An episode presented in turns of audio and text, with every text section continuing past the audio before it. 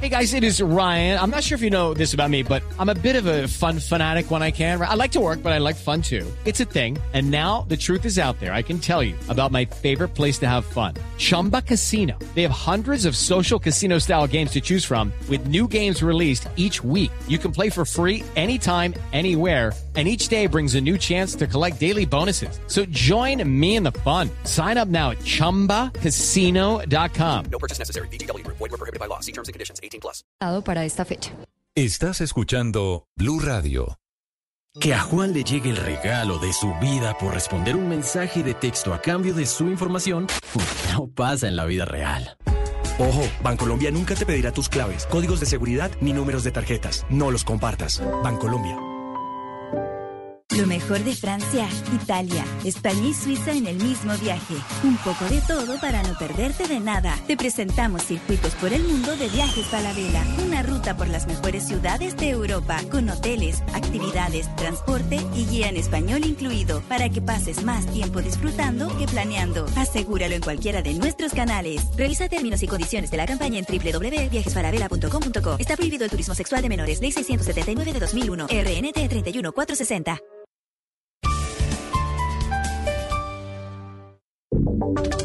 Y ahora en Blue Radio, la información de Bogotá y la región. 10 de la mañana, 25 minutos en Colombia. Iniciamos con noticias de nuestras regiones. Continúa el cierre de la vía Cúcuta-Ocaña que conduce a la costa atlántica por una manifestación de campesinos que tienen vehículos atravesados. El reporte está ahora Cristian Santiago. Los campesinos cultivadores de cebolla en el Catatumbo que mantienen protestas desde el día anterior sobre la vía que comunica Cúcuta con Ocaña y la costa atlántica tomaron la decisión de cerrar este corredor vial en dos puntos en el corregimiento de la curva y muy cerca de la intersección vial que permite el acceso hacia el municipio de la playa de Belén.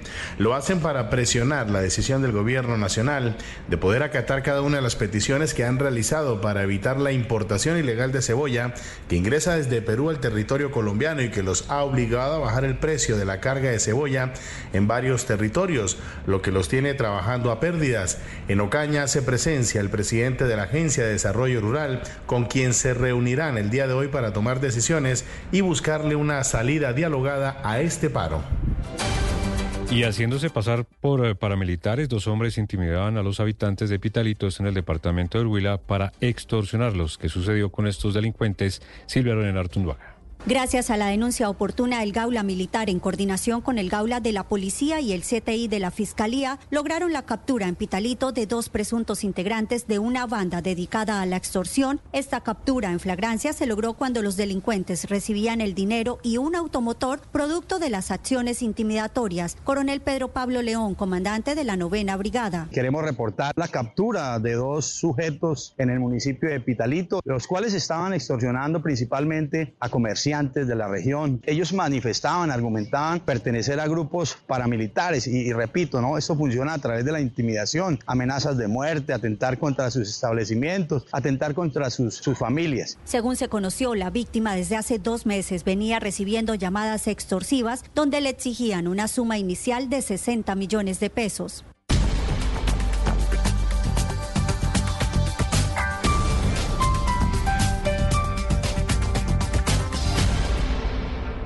Las victorias y derrotas, la pasión y la afición en juego y los datos de lo último en deportes se lo presenta Mañanas Blue. 10 de la mañana, 28 minutos. No habrá Messi Cristiano en Arabia Saudita. El Al Nas acaba de confirmar que el portugués no se recupera de sus dolencias físicas y no jugará mañana el partido entre el conjunto árabe y el Inter Miami, el equipo de Messi y Suárez que anda en gira internacional. Así que el último baile entre Messi y Cristiano, por lo menos en suelo saudí, no se va a registrar. Prográmense hoy la liga en España, una en la tarde, Barcelona frente al Osasuna. A las tres en la tarde, el Atlético de Madrid verá al Rayo Vallecano en campo. El colombiano Falcao García está entre los convocados del conjunto del Rayo. En la Premier League, 2.30 en la tarde, Tottenham frente al Brentford y el Manchester City que recupera hoy a Haaland frente al Burnley. 3.15 en la tarde, Liverpool, el de Lucho días frente al Chelsea, partido clave en la disputa por el liderato de la Liga Premier inglesa. Y en la Liga Betplay, fecha 3, fútbol de casa, aquí en Colombia. Hoy 4 en la tarde, Pereira frente al Deportivo Pasto en el estadio Hernán Ramírez Villegas. A las 6 y 10 en la tarde, Millonarios en el Campín enfrentará a Alianza Valledupar. Y a las 8.20 en la noche, el Tolima en Ibagué será local frente al América de Cali. Los deportes a esta hora en Mañanas Blue.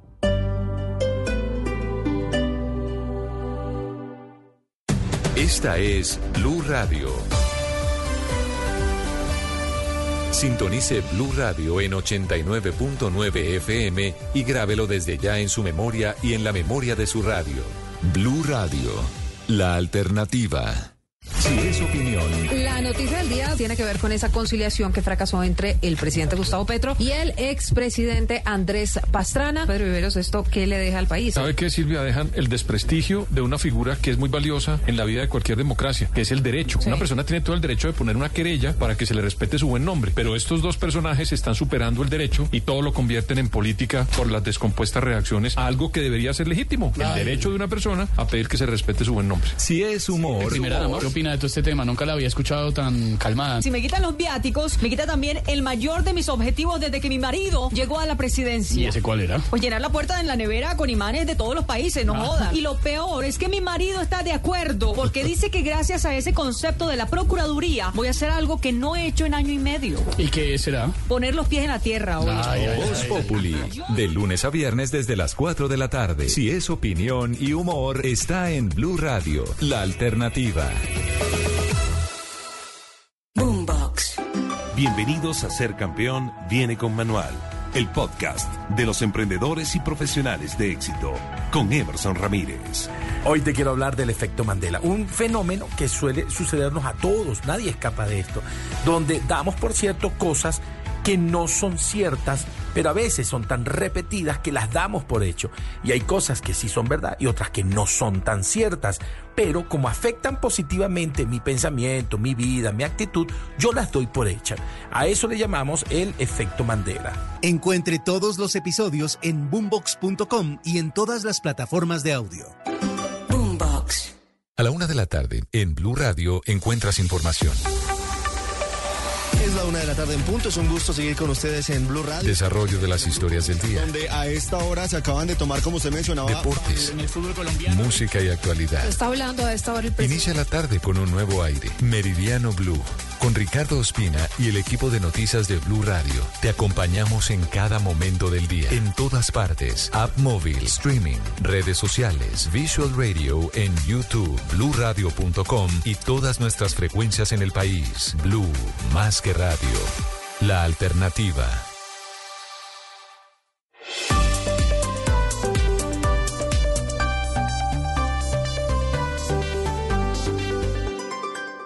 Seguimos conectados en Mañanas Blue. Desde este momento dirige Camila Zuluaga.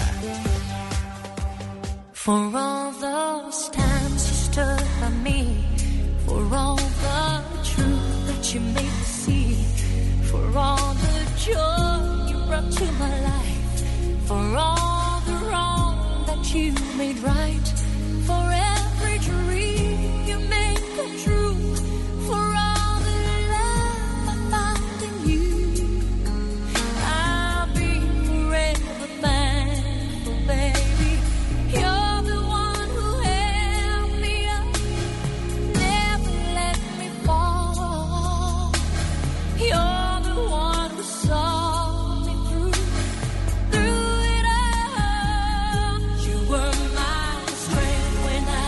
10.33 minutos de la mañana. Continuamos en Mañanas Blue contándoles desde las cinco y media de la mañana lo que pasa en Colombia y en el mundo. Y una de esas cosas que pasa en Colombia y en el mundo es que se anunció la salida al aire del documental en el que Celine Dion va a hablar de su enfermedad, Gonzalo.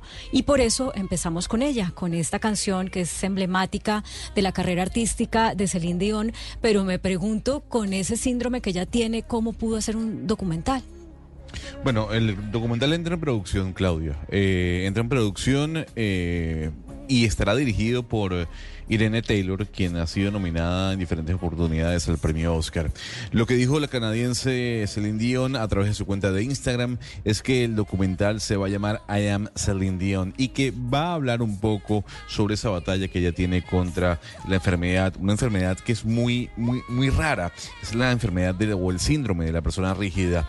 Eh, hay que decir que a medida que va avanzando el camino hacia la reanudación de la carrera de Celine Dion, eh, la cantante ha dicho que se ha dado cuenta de lo que ha extrañado ver a los fans. Recordemos que ella entró en una depresión muy fuerte cuando falleció su esposo. Lo cierto del caso es que este documental se estará viendo, se podrá ver a través de la plataforma Prime eh, de Amazon. Amazon ha anunciado que adquirió los derechos de dicho documental que estará producido por MGM y seguramente este año lo podremos ver aquellos que tengamos dicha plataforma.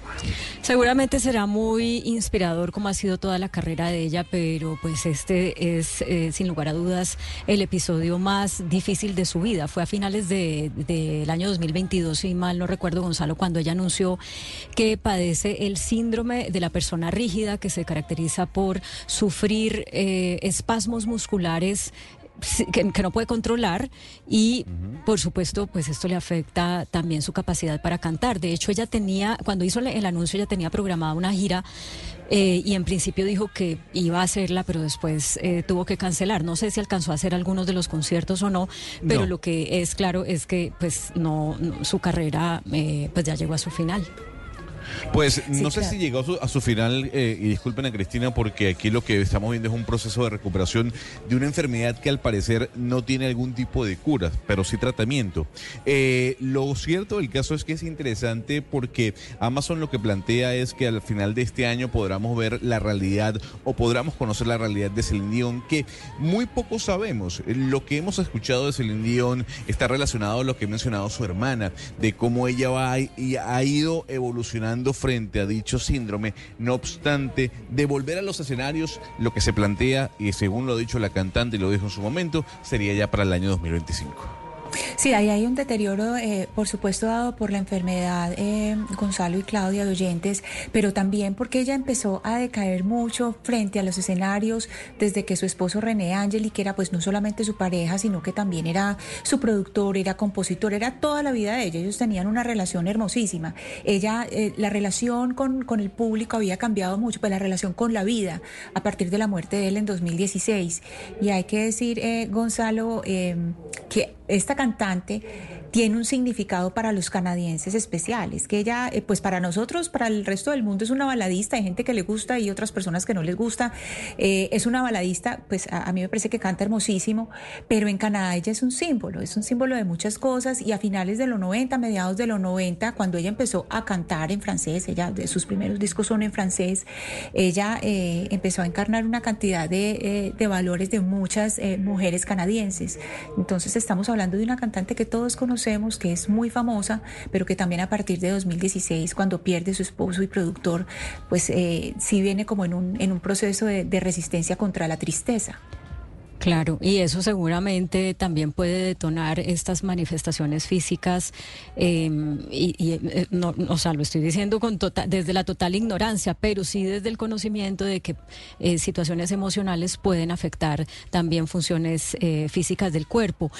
Un una entre un millón de personas padece el síndrome de la persona rígida en el mundo y el dos, ter- dos terceras partes de las personas que padecen este síndrome son mujeres y se manifiesta la enfermedad alrededor de los 45 años, más o menos, y muchas de las personas que padecen ese síndrome de la persona rígida también tienen o diabetes mellitus o tiroiditis autoinmune o gastritis atrófica con anemia perniciosa. Esperaremos entonces, Gonzalo, a que salga este documental que seguramente servirá para crear conciencia sobre la enfermedad, hacer diagnósticos a tiempo, hacer otras pruebas de tamizaje para que cada vez haya menos personas padeciéndola. Entre tanto, disfrutemos un poco más de la voz de Celine Dion.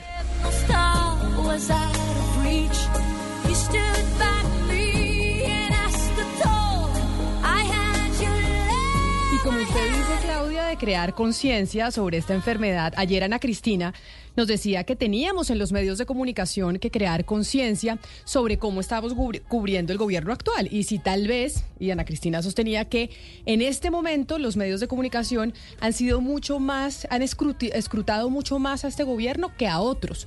Y eso es lo que de hecho dice el presidente Gustavo Petro constantemente, pero yo no sé si usted vio el trino del presidente hablando de la primera dama y de los decretos. Entonces, porque obviamente la Procuraduría se pronunció, dijo hay que investigar, no puede ser que la primera dama tenga viáticos, etcétera, etcétera. Y este trino, que lo estamos viendo en pantalla, quienes están conectados con nosotros a través de nuestro canal de YouTube de Blue Radio en vivo, pone la foto de María Juliana eh, Ruiz de Duque y pone todos los decretos. Y entonces ahí dice, eh, pues digamos que se ve la letra muy chiquitita, quienes están conectados con nosotros, pero dice que hubo un decreto para mandarla en una misión especial como representante a Roma. Hay otro decreto que es para mandarla a Nueva York. Entonces lo que dice el mandatario, que produce una respuesta pues muy contundente también del expresidente Iván Duque diciendo que le parece una bajeza que el presidente Petro utilice la foto de su esposa para hacer el debate. Ahí estamos también viendo el trino del presidente Iván Duque, pero la gran pregunta es, Oiga, entonces si hubo primeras damas y tenemos la anterior, la inmediatamente anterior, que también se fue en misiones, también le dieron sus viáticos, también viajó igual que, que Verónica Alcocer. Lo que pasa es que Verónica se muestra mucho más, quiere tener mucha más prensa que lo que, que lo que tenía María Juliana en el pasado.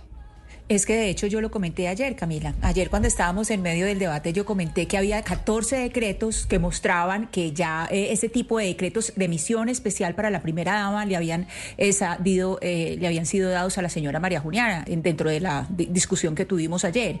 ¿Cuál es la diferencia? Bueno, aquí sí, sí me parece pues que era eh, innecesaria la foto de la señora María Juliana. Pues eso Pues sí qué pena, un pero poco- una un bajeza como lo dice el un- presidente Duque, no friegue. Es muy O provocador. sea, qué O sea, eso sí, pues, eh, si quiere publicar o si quiere criticar, pues publique los decretos. O sea, no tiene por qué publicar la foto. Pues eso sí es eh, una provocación.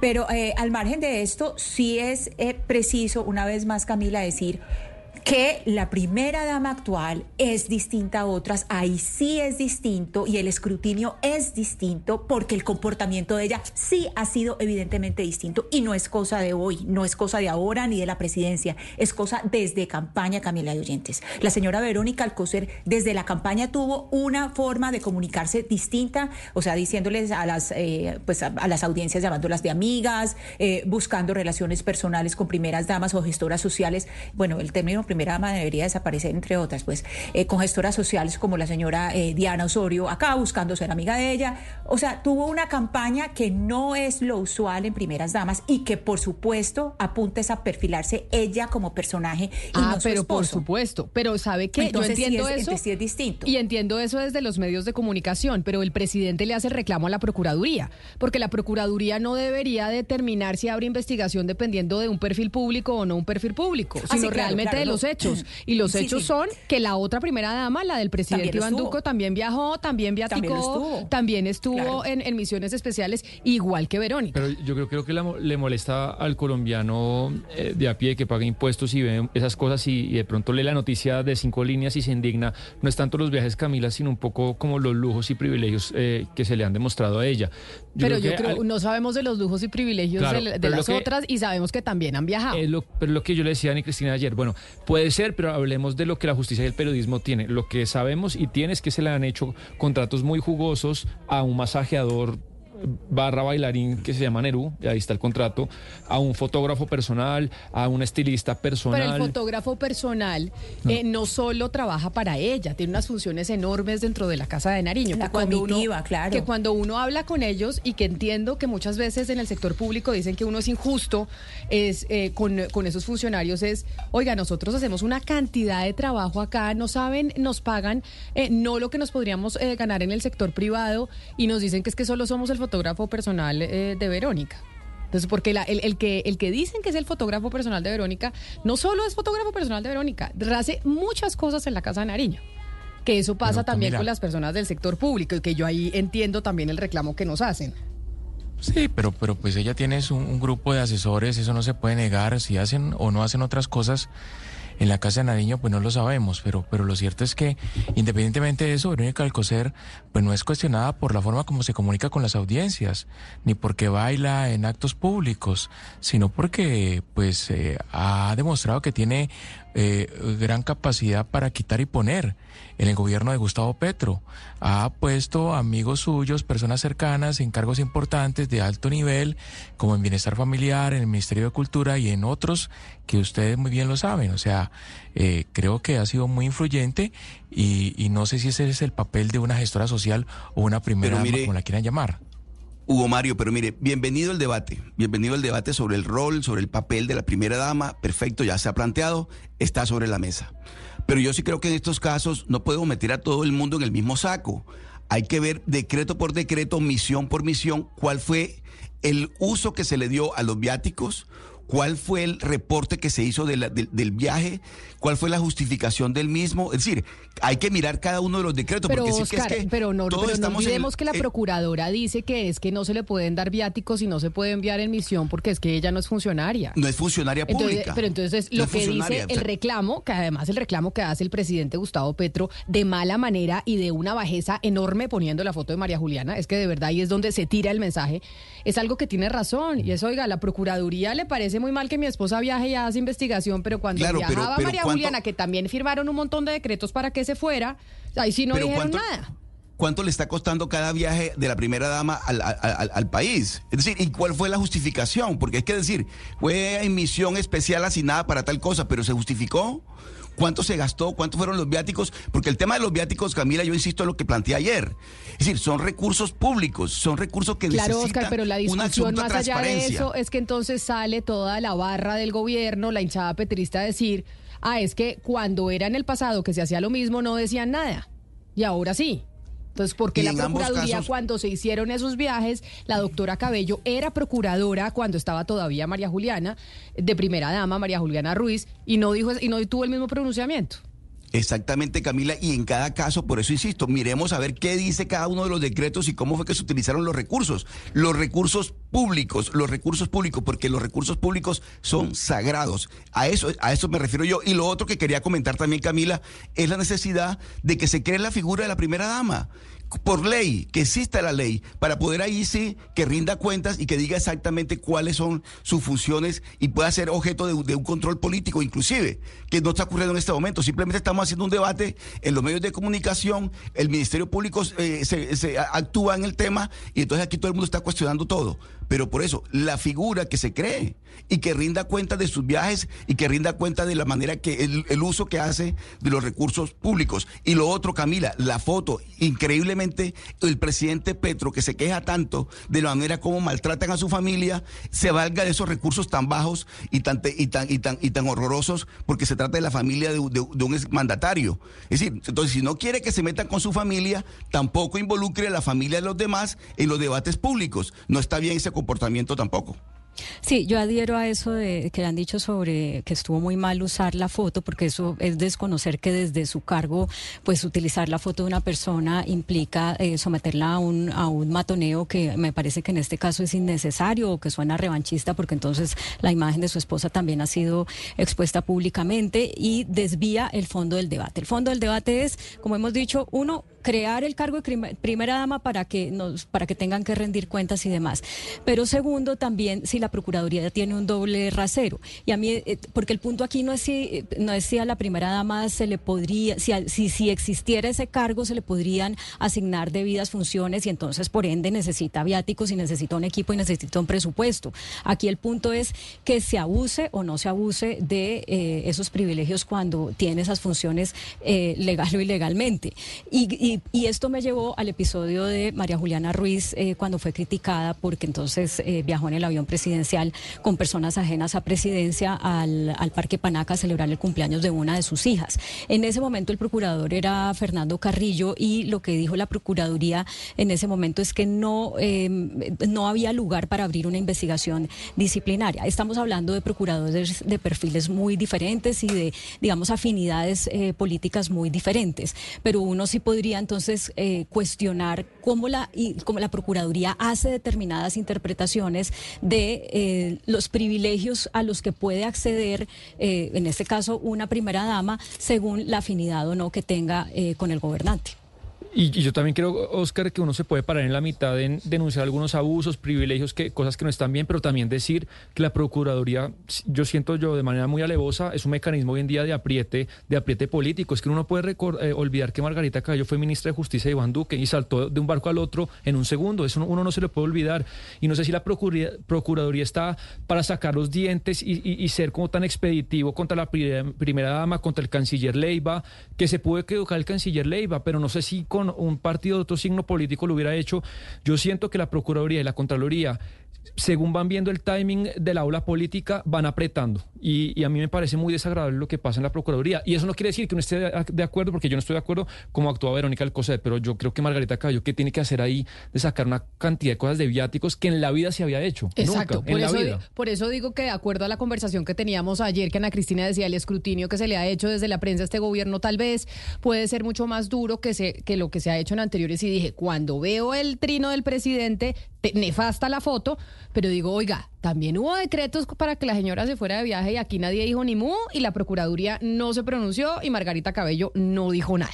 10 de la mañana, 50 minutos. Y como hablábamos de medios de comunicación, si usted estuvo conectado con nosotros ayer aquí en Mañanas Blue, hablamos de que uno de los diarios más importantes regionales en el país se vendió, cambió de dueños. Estoy hablando del diario La Opinión de Cúcuta, que se vendió en un ciento por ciento. De hecho, ya su directora no es Estefanía Colmenares y se, y, se vendió en un ciento por ciento a un grupo económico que, ¿cómo se llama, Claudia? Usted nos hablaba de... Catalítico. Catalítico, y que usted nos decía que era un grupo económico de tecnología principalmente. Sí, señora, tiene varias empresas en diferentes áreas. Está en la salud, empresas de call center. Mire, tiene una, dos, tres, cuatro, cinco, seis, siete, ocho, nueve, diez, diez empresas. Cuento acá y con la opinión serían once, eh, pero todas basadas en tecnología. Bueno, y decíamos acá que qué bueno que empresarios jóvenes pues le estén apostando a los medios de comunicación cuando nos dicen todo el rato que es que este, este negocio está condenado a desaparecer porque el mundo tecnológico nos arruinó. Y don Cristian Berbel, que es el nuevo dueño de la opinión de Cúcuta, porque es el CEO, o sea, el gerente, el duro de Catalítico, está con nosotros hasta ahora en Mañanas Bru. Don Cristian, bienvenido, mil gracias por atendernos y pues felicitaciones por la adquisición de la opinión en Cúcuta. Camila y a la mesa, feliz mañana, muchas gracias por el espacio, muchas gracias por el interés eh, en esta transacción que, como lo has dicho, es una transacción de verdad que eh, espero le permita a la opinión tener larga vida y que sea el inicio de la consolidación de un ecosistema de medios protegido desde el sector privado y al servicio de los mejores intereses de la comunidad. Yo lo oigo a usted con acento costeño. Eso me indica que usted no es de Cúcuta. ¿Por qué se interesó por la opinión, por ese periódico en Norte de Santander? Absolutamente costeño, barranquillero, para más eh, señas. Pero yo te voy a decir una cosa y es que hay una unión eh, muy bonita cultural entre Norte de Santander y especialmente Barranquilla. Por lo menos la comunidad de tenderos, y yo sí que fui buen amigo de mi, de mi tendero, es eh, de Norte de Santander, son ocañeros, así que nos une un, un acervo cultural importante y un amor especial por el vallenato. Yo creo que Oscar Montes puede confirmar de que después del Caribe, la zona en la que más se consume vallenato no es Bogotá, sino norte de Santander. Pero digamos que el interés, eh, Camila y a la audiencia, tengo que ser absolutamente franco, eh, fue una operación que se dio de manera accidental, si se quiere, porque llegamos hace poco más de un año a asesorar a la familia Colmenares desde Catalítico en todo el proceso de transformación digital del medio. Eh, movimos una serie de palancas y de iniciativas buscando, pues digamos, mejorar eh, la economía del periódico, pero esto necesita de inversión, necesita eh, inmersión e inversión, y principalmente en tecnología. Eh, es lo que sabemos hacer y en el transcurso de la, del acompañamiento, que tomó un poco más de, un año, fuimos encontrando puntos en común e iniciativas comunes, pero finalmente decidimos en una apuesta, digamos, atrevida, si se quiere, y audaz, proponerle a la familia Colmenares tomar el control del, periódico. Pasamos por diferentes escenarios, pasamos por la opción de ser socios, eh, de ser inversionistas, pero lo que mejor le funcionaba al plan de negocios en el mediano plazo era eh, una adquisición total eh, y debo señalar de que la familia Colmenares puso siempre por delante los mejores intereses de su comunidad, de su audiencia, y fueron absolutamente conscientes y coherentes con la necesidad imperiosa de inversiones y dedicación que esto tiene. Y yo creo que ellos hicieron un enorme trabajo estos 65 años y, pues abrirle paso a las nuevas generaciones y a, y a nuevas fuentes de financiación y, y, de gestión, pues digamos, fue una decisión sana para, para el devenir del periódico. Y es ahí donde entramos nosotros y pues particularmente yo con la tradición que tengo en el sector, eh, muy emocionado por, por recibir este reto y, por poder administrar durante, espero, un buen largo tiempo a la opinión de Cúcuta. Señor Berbel, pero mire, usted también es muy joven y es un empresario. Y usted dice, lo que mejor se nos daba en las perspectivas del negocio era que nosotros adquiriéramos el 100%. Se dice constantemente que eso, sobre todo la prensa escrita, que la prensa escrita está destinada a desaparecer, que ya eso no es rentable, que eso no es un negocio, que eso necesita una empresa privada y un millonario lo mantenga, como pasa con otros eh, periódicos en el mundo. ¿Por qué decidieron comprar la opinión? ¿Por qué cree usted o creen ustedes en este grupo económico que eso sí puede ser rentable? Nosotros estamos viendo más que un medio de comunicación de distribución impresa. La opinión es un conglomerado de medios que impacta a más de un millón de personas todos los meses, Camila. Nuestra solución multiplataforma, entiéndase nuestra oferta de contenidos en Internet y la distribución en redes sociales, más la suma de audiencias en impreso con el periódico La Opinión y con el periódico Cubo, pues digamos nos dan un impacto regional importante. Y aquí va un dato, cerca del 38% de nuestra audiencia está fuera de Norte de Santander. Y son, por supuesto, personas que tienen un vínculo con la región que se encuentran fuera del territorio, eh, tanto en Colombia como fuera del país, eh, que consumen nuestros contenidos. Lo que estamos viendo acá es una plataforma de conexión con las comunidades más allá de las fronteras, en una economía que ya no reconoce fronteras clásicas. Estamos hablando de una economía basada eh, en el conocimiento, basada en la información, basada en los datos, y vemos a la opinión como una herramienta potente para seguir expandiéndonos y conectando con las comunidades en múltiples formatos y por supuesto con una amplia variedad de contenidos. Esto no quiere decir que vayamos a hacer una renuncia a nuestra oferta eh, en impreso. Por el contrario, vamos a buscar con un plan de eficiencias y de renovación de la oferta en impreso, eh, pues mantenerlo, sostenerlo y por supuesto eh, que, sea por mucho tiempo el periódico en su distribución impresa llegando a las manos de los norte santanderianos. Pero va mucho más allá de la oferta de impreso. Evidentemente, yo, yo duré trabajando cerca de 10 años en el diario Leral en Barranquilla y no hubo un solo día en el que no recibieron newsletter, la llamada de alguien o escuchar en algún lado que eh, ese iba a ser nuestro último año. Todavía no llegó y, pocos medios en el mundo, porque de verdad son pocos, han, cerrado sus rotativas. Eso no quiere decir que no estemos en un momento de crisis, en un momento de incertidumbre en el sector, pero no nos afana demasiado eh, el devenir del mundo impreso. Nos afana más una consolidación de una oferta de contenidos pertinente, de valor, multiplataforma y que permita conectar con las comunidades. Y alrededor de eso hay muchos negocios, Camila. La sostenibilidad de los medios de comunicación no pasa solo por la pauta clásica. Eh, y aquí te cuento muy rápidamente. Vamos a lanzar el próximo mes nuestra unidad de foros y eventos. Vamos a renovar nuestra oferta de litografía para terceros. Eh, vamos a hacer un ejercicio interesante de la construcción de, una agencia de marketing eh, para integrarla a nuestro portafolio. Es decir, hay una serie de negocios conexos al tema de las comunicaciones que deberían servir para blindar el ejercicio periodístico y no andar en las afugias propias de no hay avisos para la edición de mañana. Yo creo que eso es una visión anacrónica del negocio eh, y los que entendemos a la, a la industria de medios como un todo, pues sabemos que hay que hacer más cosas.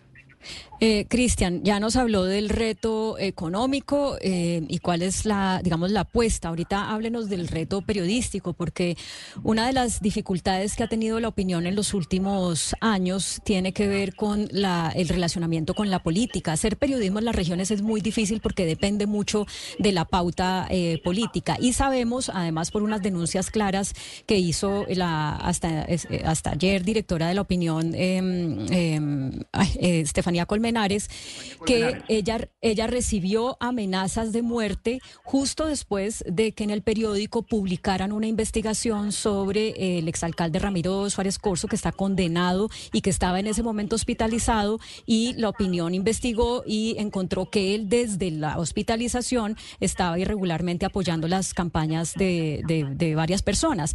Esto aunque Estefaniano nunca lo dijo así, pues sí se ligó como la posible causa de las amenazas que recibió en su contra. Entonces, usted tiene el reto también periodístico de ver qué tanta independencia puede tener de la política regional eh, y de cómo manejar las eventuales amenazas o dificultades que, que, se, que se den si siguen siendo un periódico independiente. ¿Cómo lo va a manejar? Claudia, ya, ya es una realidad. El periódico fue, digamos, de forma, de muchas formas declarado objetivo militar. El periódico ha sufrido ataques a, a lo largo de su historia. Nuestro director fundador fue asesinado en el marco del conflicto armado. Eh, lo que le sucedió a Estefanía es un acto reprochable. Ya en ese momento estábamos muy avanzados en la transacción eh, y lo viví en carne propia, con temor, por supuesto, pero al mismo tiempo eh, con, un aumento en la responsabilidad y en el grado de conciencia de lo que significa hacer periodismo desde las regiones. digamos que más que tenerle miedo a eso, vamos a seguir siendo guardianes y garantes de la información de calidad veraz y oportuna. Respecto al relacionamiento o no con diferentes sectores políticos, yo voy a arrancar siendo enfático en ese sentido, diciendo que nosotros eh, de ahora en adelante no levantamos ninguna bandera, y no quiero decir con esto que antes lo hicieran, pero muchos periódicos en las regiones respondieron a iniciativas liberales y conservadoras. Hoy en día, en un mundo absolutamente polarizado, de lo único que estoy seguro en este sector es que necesitamos darle lugar a todas las voces y no eh, caer, digamos, en ejercicios demagógicos, no caer en presiones de un lado y del otro y procurar darle la mayor visibilidad y espacio a las audiencias, que al final son las que sufren la realidad de las regiones. Pero de forma enfática te quiero decir y te quiero decir a la audiencia que no teman por el vínculo con un grupo político u otro, porque primero no tengo ningún interés político, no pertenezco a la región, espero incorporarme a la región, ser un buen conocedor y entendedor de los asuntos de la región, representarla y darle visibilidad, y nuestra sala de redacción pues no cambia y los, y los equipos periodísticos son absolutamente conocedores de lo que ya señalaste pero de forma muy, muy enfática decirles de que, digamos, esto no es un ejercicio político eh, desde la actividad de proselitista, sino un ejercicio de construcción colectiva, eh, eh, digamos, de, de, darle acceso a la gente y empoderar a la gente con información veraz. Vamos a seguir defendiendo los mismos ideales en el sentido de libertad de expresión, libertad de mercados, de darle espacio a las comunidades y de cuando haya que señalar las cosas que están mal, eh, pues digamos darle visibilidad, ¿verdad? Y cuando haya cosas que, que, vayan por mejor camino, pues por supuesto darle muchísima, muchísima notoriedad, Claudia. Claro. Pero, señor, don Cristian, ¿quién va a ser? Sabemos que ya Estefanía Colmenares no es la directora o no va a ser la directora del periódico. ¿Quién o a quién van a nombrar ustedes como director o directora ahora que asumieron el control en un ciento por ciento?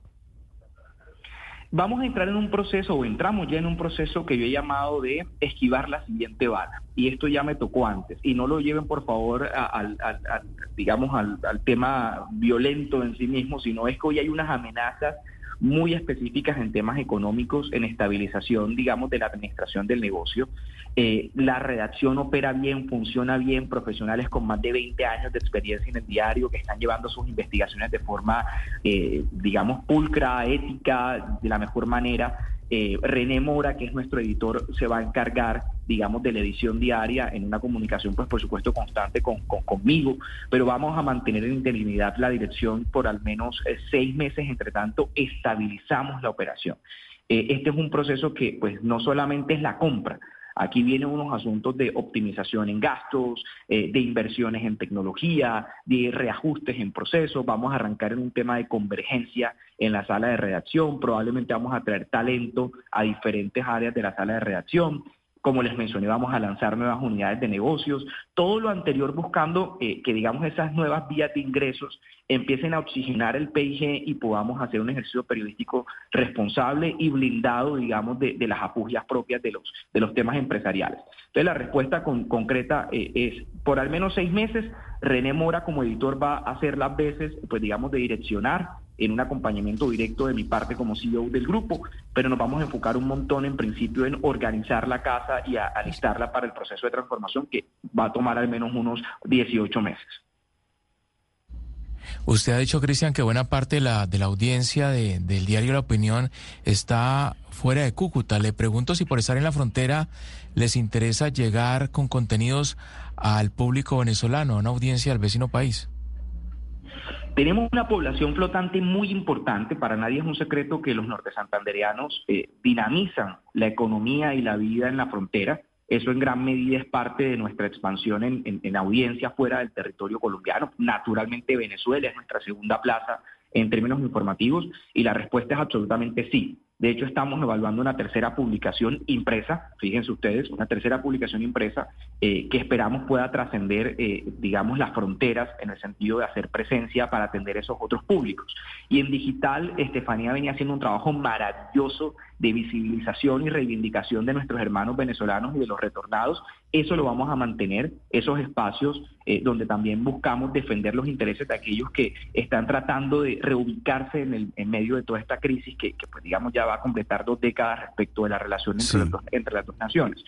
Y ahí te doy un dato vamos a avanzar fuertemente en una iniciativa eh, para procurar restablecer desde las capacidades y, opciones que tenemos a nuestra disposición eh, el tránsito y la dinámica comercial entre eh, Norte de Santander y Venezuela. Obviamente hay unos temas muy de fondo, muy de gobierno, en los cuales nosotros no vamos a, entrar en, en, detalles, pero sí creemos que tenemos un rol importante del empresariado y especialmente del periódico y sus plataformas eh, de, eh, hombre, llevar información, de generar eh, los espacios de conversación para ver cómo esa dinámica económica que se ha perdido y que sigue siendo la añoranza de los norte santandereanos empieza a recuperarse con garantías porque ya he hablado con muchos colegas empresarios del norte de Santander y hoy vemos pasar, digamos, cargas desde Bogotá, cargas desde Cali hacia eh, Venezuela, pero norte de Santander está siendo solo un espectador de esa parcial reactivación económica. Entonces vamos a querer, eh, estar allí y ser protagonistas. Sí, Cristian, usted conoce muy bien el mercado, sabe exactamente cómo se mueve el tema de los impresos, la letra menuda de cómo se hacen los negocios, lo conoce muy bien, la experiencia del periódico El Heraldo, bastante enseñanza que le dejó. Pero le pregunto precisamente sobre eso, Cristian, ¿ustedes tienen proyectado con el grupo que usted lidera inversiones en otros medios impresos de la región, de Colombia, en otros, en otros regionales? Sí, sí, Oscar. Eh, digamos que la expectativa es en los próximos 24 meses eh, hacer otras inversiones, por supuesto, bajo nuestra metodología. Nosotros no somos eh, un grupo económico eh, grande que pueda tener, pues, digamos, un flujo de caja en exceso para hacer inversiones desproporcionadas. Los apetitos de algunos directores de medios o de propietarios siguen siendo, a mi juicio, desproporcionados. Acá lo que yo estoy privilegiando es sobre todo el activo de marca. Los activos fijos, pues digamos, están totalmente depreciados, muchos de ellos están inclusive entrando en desuso.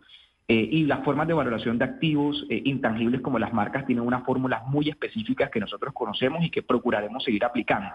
No todos los medios regionales son nuestro apetito. Hay unas regiones concretas como el Caribe colombiano que por la naturaleza eh, de que Catalítico es de Barranquilla, que yo estoy en Barranquilla la mayor parte del tiempo y que soy de la plaza, pues nos van a hacer sentido, pero no descartamos evaluar algunas cosas en el centro del país, temas en el Caribe colombiano y, e ir consolidando inclusive bajo una misma marca algunas eh, plataformas de contenido de alcance nacional. Cristian, ya que hablamos de esto, ¿quiénes son las personas de Catalítico? ¿Quiénes son los dueños? ¿De dónde sale el dinero para este grupo que usted dice es pequeño, pero va creciendo? Son 10 empresas ya. O sea, ¿de dónde sale la plata, Claudia? ¿De dónde sale la plata para comprar la opinión de Cúcuta, que por más de que sea un periódico regional, pues igual es una inversión importante? Claro.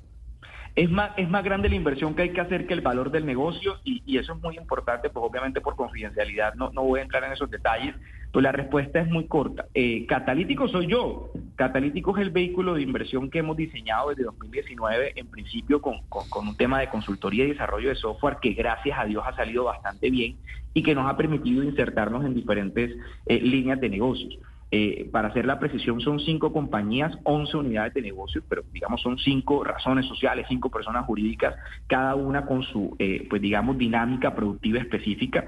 Eh, los recursos han salido de nuestros flujos de caja libre de cada una de esas operaciones. De hecho, la transacción se hizo eh, en una porción con recursos disponibles del ejercicio financiero de estas empresas y el resto con créditos eh, comerciales que por fortuna pues estas empresas pueden sustentar.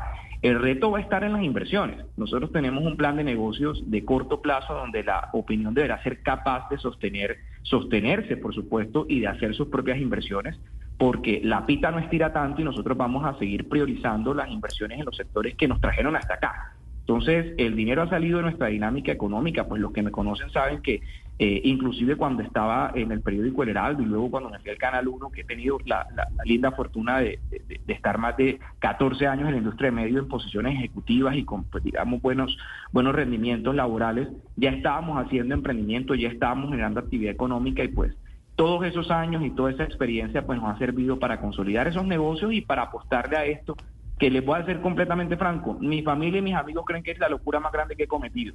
Eh, pero yo creo que esta locura va a contribuir a nuestro desarrollo como grupo, pero también nos va a tener mucho rédito eh, social y, de reconocimiento para otras iniciativas. Pues es el nuevo dueño de la opinión de Cúcuta, el periódico regional más importante de norte de Santander, que cambia de dueños. Don Cristian Berbel, mil gracias por estar con nosotros hoy aquí en Mañanas Blue. Te regalo el don, Camila, y a todos los eh, escuchas de Blue Radio, de verdad mil gracias, y a la gente de Norte Santander, tranquilidad y confianza, porque soy solo un administrador de un activo que es de ellos.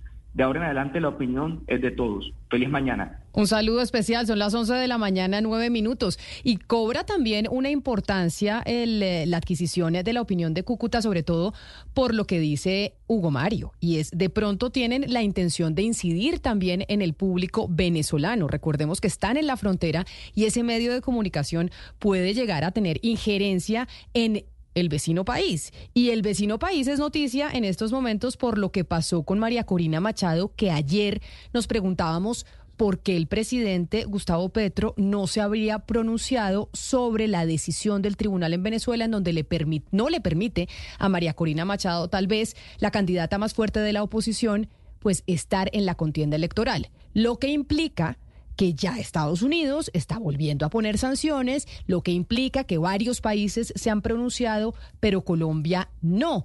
De hecho, Sebastián, la única vez que el presidente Gustavo Petro se pronunció al respecto de este tema concreto electoral de Venezuela fue a través de Twitter respondiendo un trino suyo. Usted que es la estrella aquí del, de X y de la red de Elon Musk. Sí, pues viene bien recordar ese momento porque precisamente ha sido la única vez que el gobierno colombiano, no sé si es un pronunciamiento oficial, no lo creo, pero es al menos una opinión del presidente. Estábamos en pleno programa y Camila salió la noticia. Me acuerdo que Gonzalo habló de la Contraloría, de la inhabilidad, y yo pues se me ocurrió preguntarle al presidente por qué María Corina Machado está sufriendo lo que sufrió el presidente en su momento, razón por la cual acudió a organismos internacionales que le dieron la razón. Y yo le pregunté en su momento, presidente, una de, de sus causas ha sido impedir que entes de control le nieguen derechos políticos a líderes mundiales como usted.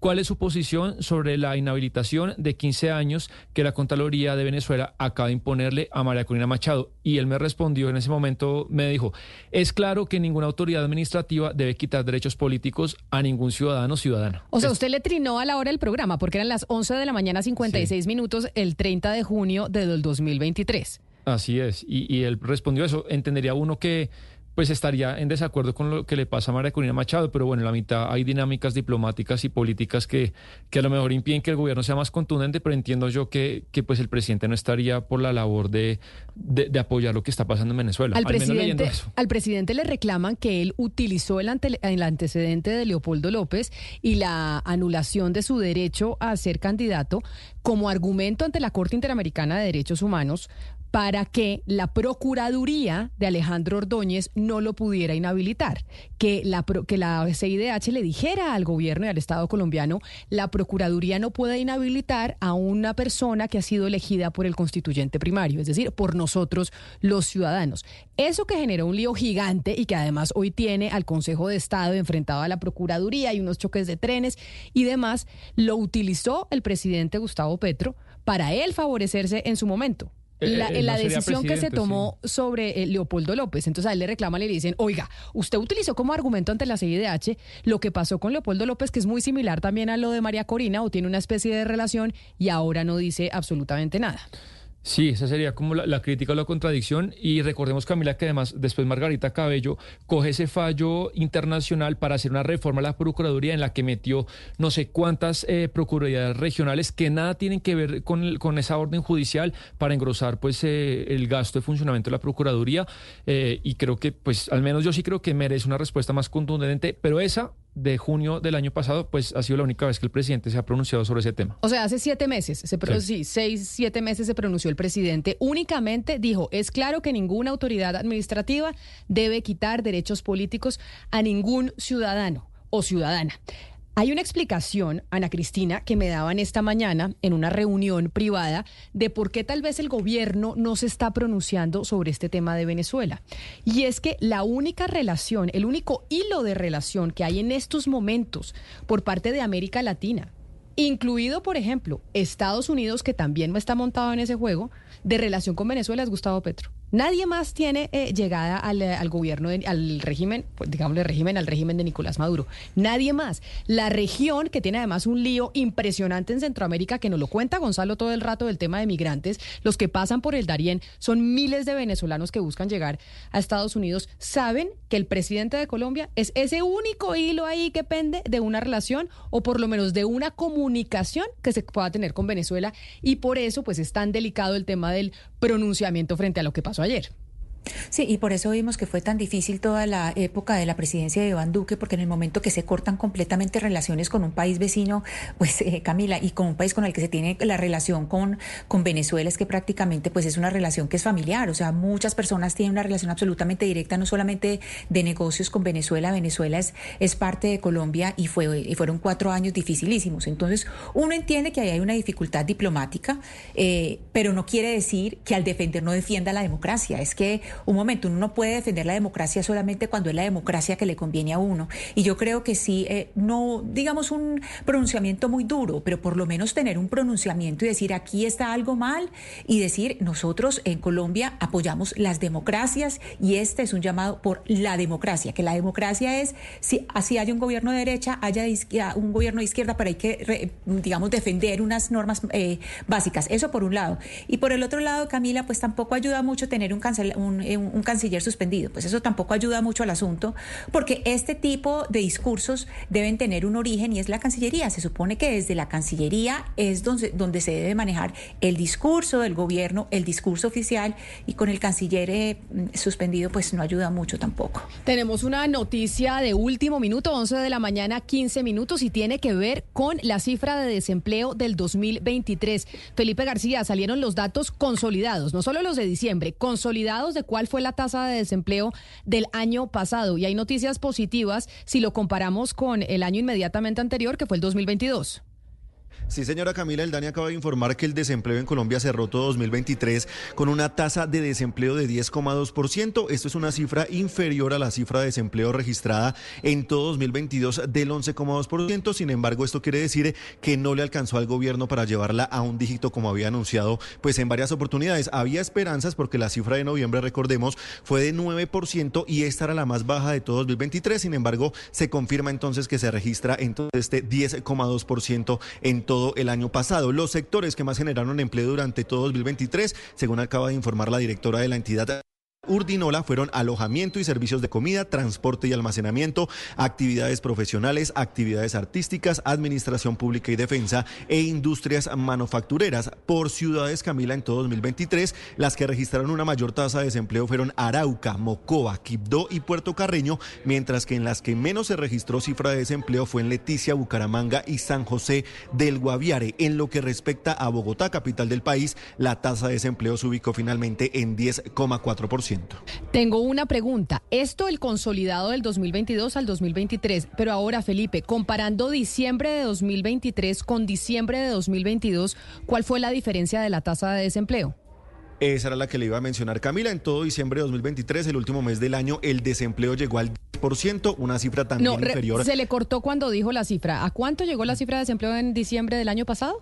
10%, una cifra que también es inferior a la que se registró en diciembre de 2022, 10,3% se registraba en ese momento, dice el DANE, que las mujeres tienen una tasa de desempleo más alta comparada con la de los hombres, con una brecha de 3,8% entre los dos.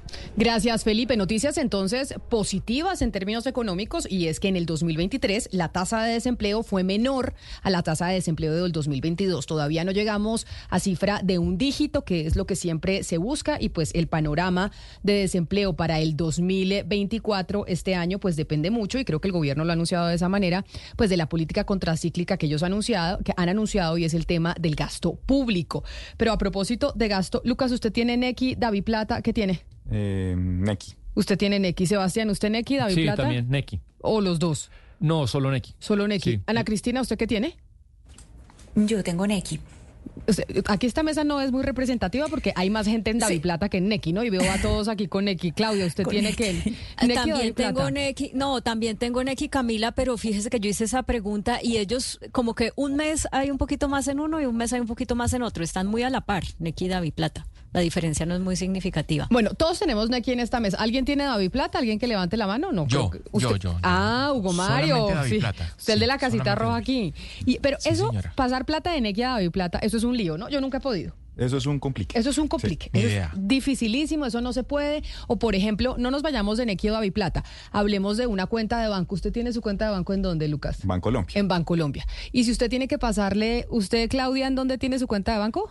En BBVA. Exacto. Si usted tiene que pasarle a Claudia Plata, Sí. al BBVA, de Bancolombia al BBVA, a usted le toca, uno, inscriba la cuenta. Sí. Entonces inscribe la cuenta, cédula, nombre, no sé qué. 24 horas más o menos Sí. para que la cuenta quede inscrita y usted le pueda transferir plata a Claudia. Hacerlo antes de las 3 de la tarde, porque si lo hago después de las 3 de la tarde, ya la plata no le va a llegar a Claudia ese día. Exacto. Es más, en cambio, si usted me va a pasar a mí que tengo Bancolombia es también, más- ese es inmediato. sencillo, sí. No, Sí, inmediato. Usted me pasa de una Incluso puedo no inscribir Pues su es de cuenta. banco banco. porque es de banco a banco. Exacto. O sea, es del mismo banco al mismo, de un banco al mismo banco. Si es a banco diferente es cuando se demora un día. Y eso que hace unos años inscribir la cuenta se demoraba como dos o tres días hábiles, ¿no? Era Eso un lío. Con cartero llegaba más rápido.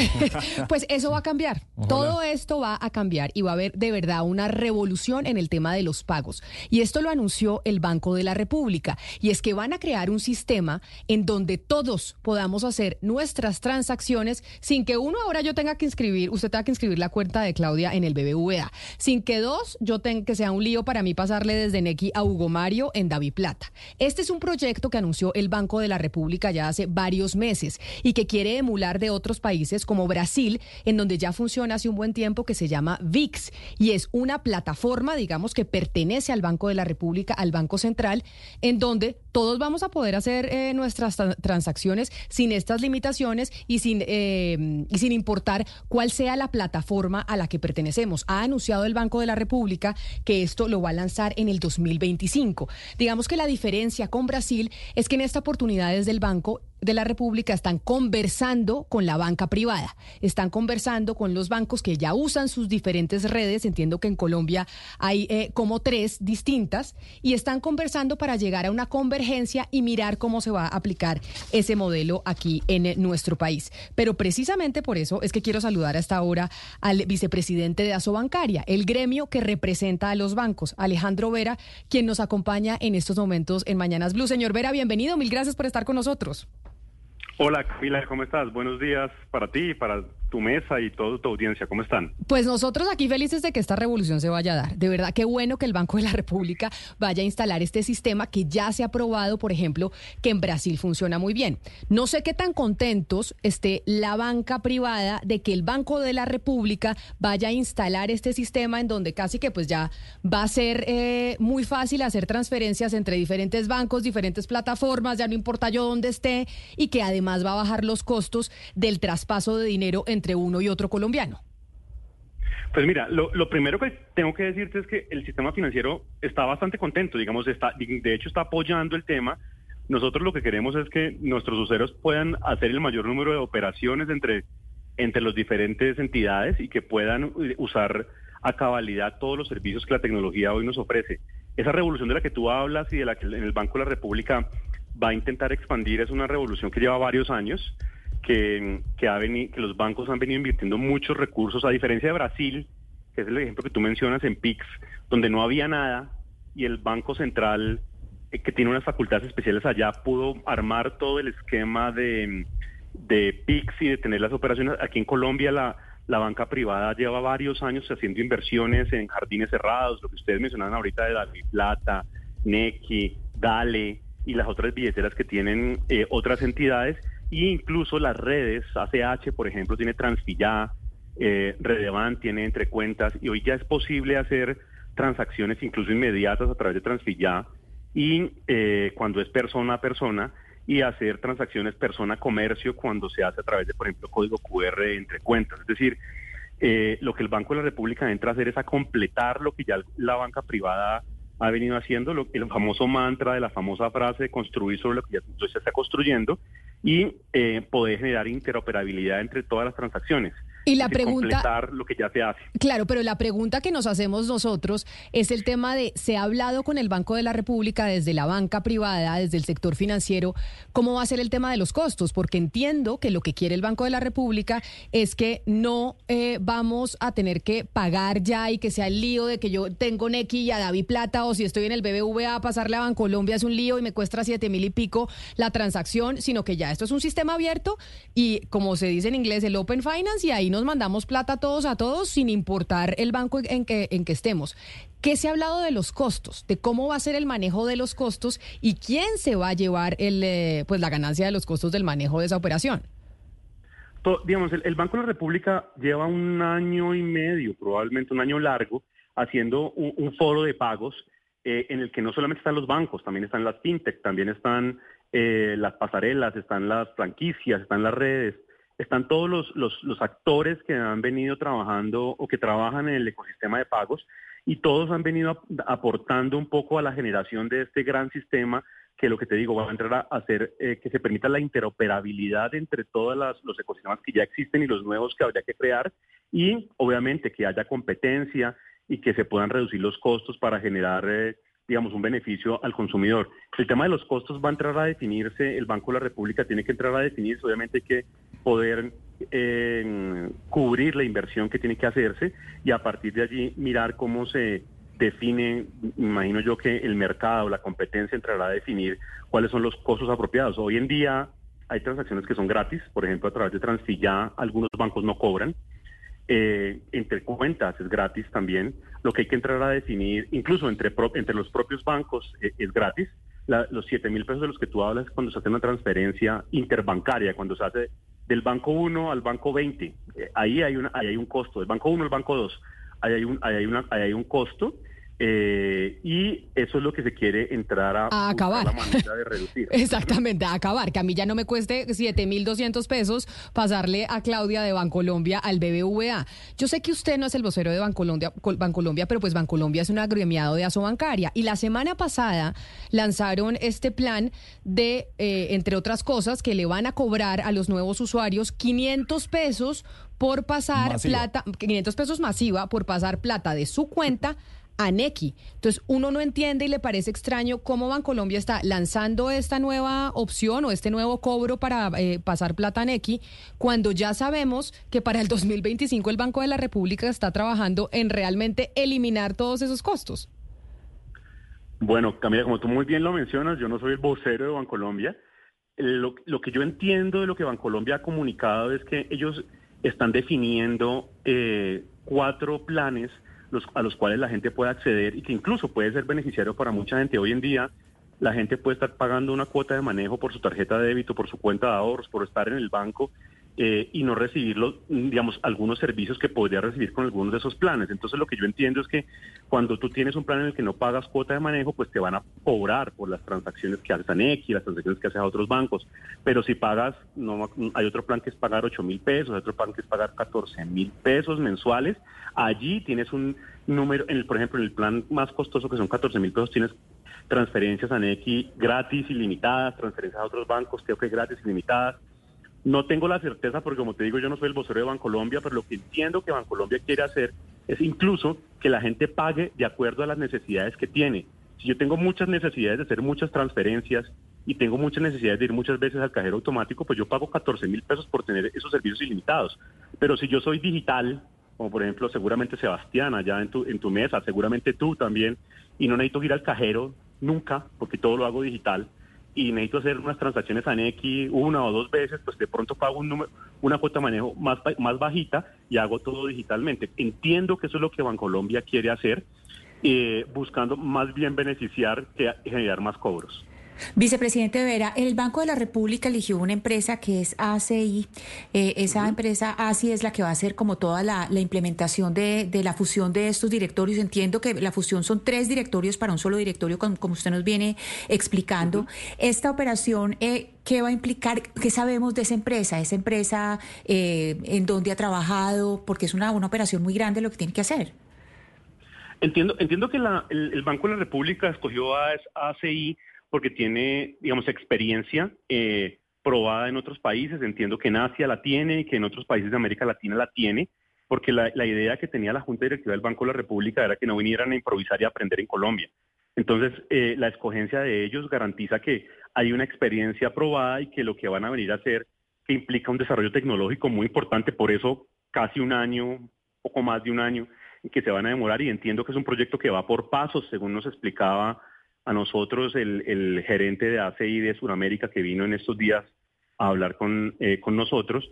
Es un, proceso, un, proyecto que va por, por pasos y que va a ir implementando poco a poco. Primero una cámara de liquidación en línea para que todas las entidades puedan ahí ir ahí a liquidar las operaciones, hacer las transferencias de forma inmediata y luego la completitud, completar los canales que hacen falta con algunos bancos que no están y con otras entidades que no están conectadas. Ese proceso pues implica obviamente tener un directorio único. El directorio para las personas es simplemente que eh, uno tenga un número de identificación en ese proceso, es decir, por ejemplo, el celular, y yo a través de mi celular, dando mi celular, ya se identifique cuál es mi número de cuenta, quién soy yo y cómo hago la transferencia y que la otra persona se identifique con su correo electrónico o con su celular o con otro número que lo identifique individualmente en el, en el, en el sistema y que de esa manera se pueda hacer la transacción desde mi banco hasta el banco de la otra persona de manera inmediata. Eso es un proceso que requiere una recolección de información, de datos y una generación de infraestructura que toma varios meses y por eso Cuando- eh, ACI está hablando de 2025. Cuando hay estos avances tecnológicos que ahorran costos, generalmente pues ganamos todos o casi todos, pero también hay perdedores. Eso siempre hay perdedores en esta, digamos, en, en- en este proceso tecnológico, en este avance de mercado. ¿Quién van a ser los perdedores? ¿Qué empresas van a tener menos taja del negocio? ¿Cuál es su análisis? Yo, mire, yo- don- eh, doctor Vera, yo le digo eso, Redevan, los de los datáfonos, Sí. los de ACH, que es otra de las redes por las cuales eh, se mueven las transferencias, ¿qué otros, doctor Vera, van a tener ahí que reinventarse en su negocio? Porque ya el Banco de la República va a poner una red pública en donde todos van a tener que converger. Pero mira, Camila, que tú estás diciendo la palabra, la palabra precisa, reinvención. Es decir, aquí los perdedores van a ser los que no se reinventen, los, los perdedores van a ser los que no puedan usar la tecnología y adaptarse a estos cambios para generar eh, mayor facilidad para los usuarios. Los perdedores van a ser los que van a seguir eh, usando los canales habituales, los que no van a aprovechar la tecnología e incluso la operatividad del Banco de la República para ofrecer servicios conexos que van a poder eh, ofrecer los bancos, los establecimientos de crédito, las fintech, todos, para aprovechar esa tecnología y eh, que los usuarios puedan puedan fidelizar los, fideli- fidelizar perdón, los usuarios a costos más bajos. Entonces, más que nombrar a uno o dos, creo que los o tres o los nombres propios, creo que los perdedores van a ser los que no se reinventen, los que no aprovechen la tecnología que hay. eh, y los que no puedan competir a los costos adecuados que genera esta digitalización y esta inmediatez y esta interoperabilidad. Y por eso me estoy preguntando si no será que ya hay perdedores irremediablemente, porque es que estas billeteras como, como Ave Plata y como Nequi, pues ya llevan unos añitos y uno no ha visto a los bancos en esos añitos bajando costos y demás. Claro, son billeteras que surgen del seno de los mismos bancos, pero en últimas, eh, pues uno pensaría que para dónde van los bancos o si van a ser los perdedores de esto o, si ustedes como gremio van a tener que, eh, si les va a salir un gremio competencia o ustedes van a coger esos nuevos negocios y van a desaparecer los bancos. ¿Qué va a pasar? Claudia, yo no, a ver, yo, yo, creo que los bancos han hecho un gran esfuerzo. Obviamente uno siempre ve los bancos grandes, que son los que tienen las billeteras, pero los bancos eh, pequeños, medianos, que tienen sus nichos, han ido, han ido mejorando la posibilidad de digitalizar y yo creo que esto lo que va a hacer es muy provechoso para los bancos y para las fintechs, o sea, para todos en realidad. O sea, eh, los bancos van a tener menores costos, esos menores costos seguramente se van a transmitir en menores costos para los usuarios y la ganancia va a venir por el lado del volumen, de la generación de mayores servicios. Acuérdate que cuando uno, cuando uno eh, operativiza y reduce los costos de una operación que se vuelve eh, habitual, pues la- digamos el, el rédito, la utilidad, la rentabilidad no viene por esa utilidad que esa casi que se vuelve, por esa operación que casi que se vuelve un commodity, la puede hacer cualquier persona. La utilidad viene por el lado de los servicios que se puedan prestar, el servicio al cliente, la posibilidad de tener eh, facilidades para hacer las cosas en el celular, para hacer las cosas en, en el computador, la facilidad para tener los recursos, la facilidad para convertir esa, esa operatividad, por ejemplo, en información para poder dar crédito en el futuro, porque hoy, por ejemplo, uno de los grandes problemas que tiene la economía colombiana es que el crédito no llega sino a la tercera parte de la población y lo que queremos es expandirlo. Y esa operatividad permanente de transacciones inmediatas genera un montón de información que le permite a los bancos generar crédito. Entonces, yo más que perdedores o ver perdedores a los bancos, creo que va a haber ganadores. Ahí lo que Creo que había una discusión en Twitter en estos días de que siempre pensamos las cosas como un juego de suma cero, es decir, que siempre va, que hay ganadores, hay perdedores, y yo la pienso más bien como un juego de suma positiva, es decir, eh, cuando hay ganadores puede haber más ganadores y los que se pensaba habitualmente que eran perdedores pueden ganar si se reinventan, que era la palabra que usaban ustedes hace un momento. Todas esas transacciones, señor Vera, que se podrían hacer con mayor facilidad son transacciones nacionales o se ha pensado también en giros y transferencias internacionales? Normalmente son, eh, digamos, inicialmente más bien son transacciones nacionales en pesos que se hacen entre los bancos locales. Eh, para el tema internacional hay que involucrar otro cierto tipo de cosas, el, hay que involucrar al SWIFT, hay que involucrar las franquicias. Eh, yo creo que seguramente va a ser el siguiente paso, no sé si va a ser inmediato o va a ser en unos años, pero debe ser el siguiente paso, es decir, lo que ya hace la Unión Europea a través, por ejemplo, de plataformas como Revolut, que es que se pueda trasladar plata de euros a libras para cuando tú vas a visitar Londres, o si estás en Londres, trasladarla a euros para visitar a París o a España o lo que sea.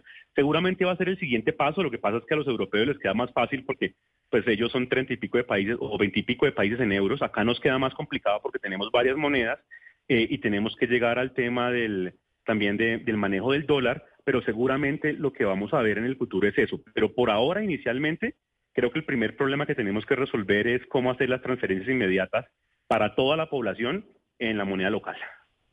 Doctor Vera, esto quiere decir, porque además así pasó en Brasil, que vamos camino a no la desaparición del efectivo, pero sí eh, a la disminución de forma importante del uso de, la plata en papel para hacer nuestras transacciones constantes.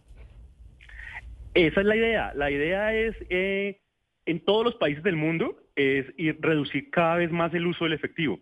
De hecho, en Colombia el efectivo se usa más que en muchos países del mundo por, por, la, por la, la estructura de nuestra economía, por la economía informal, que muchas veces transa en efectivo, sin decir pues la economía ilegal. Eh, lo que se quiere es justamente que esas transacciones inmediatas, cada vez más interoperables, cada vez más fáciles, cada vez menos costosas, o incluso gratis en muchas, en muchas ocasiones, puedan de alguna manera em, ayudar a la reducción del efectivo para que la gente use cada vez más estas, estas medios digitales y use menos efectivo. Eh, obviamente siempre va a haber una necesidad de efectivo, en algunos casos se necesita, pero el objetivo sí es que el, el, por lo menos el sobreuso que hay en el caso colombiano se elimine o se reduzca mucho. Pues doctor Vera, muchas gracias por explicarnos esta revolución que se nos viene en el sistema financiero, que además es muy beneficiosa para los usuarios, no sé qué tanto para los bancos, pero decisión que anunció el Banco de la República desde hace bastante tiempo ya. Un, es que un momento, hay un tema muy importante para no para que el doctor Pero es que él tiene una reunión, me dijeron que el doctor Vera se tiene que ir a una reunión, por eso lo iba a despedir ya. El país y sobre todo el sector financiero está muy atento a lo que va a hacer hoy el Banco de la República para preguntarle eh, qué estiman ustedes, cuál es la encuesta del mercado de los bancos que, que va a pasar hoy, la tasa interés se mantiene, la bajan unos punticos, eh, ¿qué se está esperando? Se cambio de tema radical. Sí, pero es que la reunión, eh, imagínese cómo no preguntarle. Eh, a ver, creo que las encuestas lo que muestran es que hay una, digamos, por lo menos hay un consenso en que lo que el Banco de la República debería hacer es reducir la tasa de interés. Hay un grueso de entidades que piensan que va a reducir 25 puntos básicos. Hay otro grupo de entidades que piensan que, entre ellos Asobancaria, que creen que debería hacerse una reducción de 50 puntos básicos. Eh, la reducción de la inflación sorpresivamente a la baja va a ayudar mucho. Eh, incluso la apreciación cambiaria que ha venido ayudando a que las presiones que podría haber de, subida de precios no se den, eh, debería dar cierta tranquilidad al Banco de la República, pues que obviamente estar, en este momento ya están analizando todas las cifras, para reducir la tasa de interés, que es un elemento muy importante si queremos que haya una transmisión a la reducción de los créditos de la economía y de esa manera pueda darse la reactivación económica. Así que, pues esperemos que sea un número entre 25 y 50 puntos básicos eh, ahorita al mediodía que nos anuncie el Banco de la República. Pues vamos a estar pendientes y del Banco de la República y a ver si cumple lo que ustedes están esperando. Doctor Alejandro Vera, vicepresidente de Asobancaria, mil gracias por estar con nosotros hablándonos y explicándonos esta revolución que se nos viene y que seguramente se estará implementando en el 2025. Feliz día para usted. Gracias, Camila. Feliz día para ti y toda tu audiencia. Un saludo muy especial, 11 de la mañana, 38 minutos. Muchos oyentes nos están escribiendo a través de nuestro chat, de nuestro canal de YouTube de Blue Radio en vivo y al 301-764-4108, nuestra línea de WhatsApp, que no entienden qué es lo que estamos hablando, si esto ya se puede con, eh, con Transfilla. Yo es que nunca he usado Transfilla. ¿Usted, Lucas, ha usado Transfilla? Sí, sí lo he usado y era fanático número uno hasta que me empezaron a cobrar la transferencia. Pero usted, para tener Transfilla, uno tenía que bajar la aplicación. Sí, o meterse en la página de internet y esto, según entiendo, lo crearon los mismos bancos para las transferencias interbancarias. Pero antes a mí no me cobraban con Bancolombia y ahora si quiero hacer la transferencia creo que son 900 pesos masiva más o menos. Pues precisamente eso es lo que el Banco de la República va a acabar, que usted tenga que bajar una aplicación para que no le cobren en las transferencias interbancarias o en las transferencias Nequia, Davi Plata o que le toque inscribirse aquí y eso es un lío y bajar mil cosas. Lo que va a hacer el Banco de la República con este sistema de Open Finance es, usted en el 2025 va a poder hacer las transacciones simplemente con el número de cédula. No importa en qué banco esté al que usted le vaya a hacer la transacción, no importa si está en Plata, en Nequi, en Nubank, en eh, RappiPay, no importa todos vamos a poder hacernos transferencias sin tener que entrar a unas plataformas eh, distintas e inscribirnos y meter la foto y la cédula y el celular. Y ojalá, Camila, eso se traduzca en que bajen los precios, porque es que si yo le quiero hacer una transferencia y usted fuera de vivienda y yo en Colombia, hoy por hoy son 7 mil pesos, así yo le pase 20 mil. Claro. Ojalá esto sea bueno, baje el costo. Bueno, Lucas, le agradezco por ser tan razonable, porque es que aquí ya íbamos en que todo gratis y queremos el mejor servicio eh, y, y, que lo presten, yo no sé, o sea, quienes que hagan un negocio que no les dé plata, está bien, siete mil pesos puede ser muchísimo, que cobren mil, que cobren 500, pero todo gratis, o sea, ¿en qué cabeza cabe que uno puede pedir el mejor servicio y que todo eh, gratis? No, no, no, todo gratis, pero acá por eso es que va a ser un sistema, una red pública y la va a dar el Estado a través del Banco de la República. Obviamente todavía no se sabe, por eso yo le preguntaba al señor Vera cómo iba a ser el tema de los costos. Eso es algo que se está evaluando, discutiendo con los bancos y demás, pues porque también alguien tiene que sostener el mantenimiento de esa red. Y además entiendo que esa red pues se contrató a un privado. O sea, el que va a prestar ese servicio lo va a hacer un privado que es experto y ha hecho estas redes en otras partes del mundo, Claudia. Pero el tema del costo todavía no lo sabemos, pero lo que sí es cierto es que nos va a facilitar la vida y sí nos va a reducir los costos en eh, las transferencias. Eso sí es, pues es un hecho. Sí, no, esperemos que sea así y que los bancos se pongan las pilas porque hoy en día pues sigue uno sintiendo que es que le cobran por cada cosita y que hay mucha letra menuda que le lo enganchan a uno con determinado beneficio y después eh, no resulta ser tan cierto. Entonces ojalá esto sirva también para que como que sea el panorama más claro de qué es a lo que realmente tiene derecho la gente. Eso que pregunta el oyente lo va a hacer esa empresa por la que yo le pregunté al vicepresidente, que es la empresa ACI.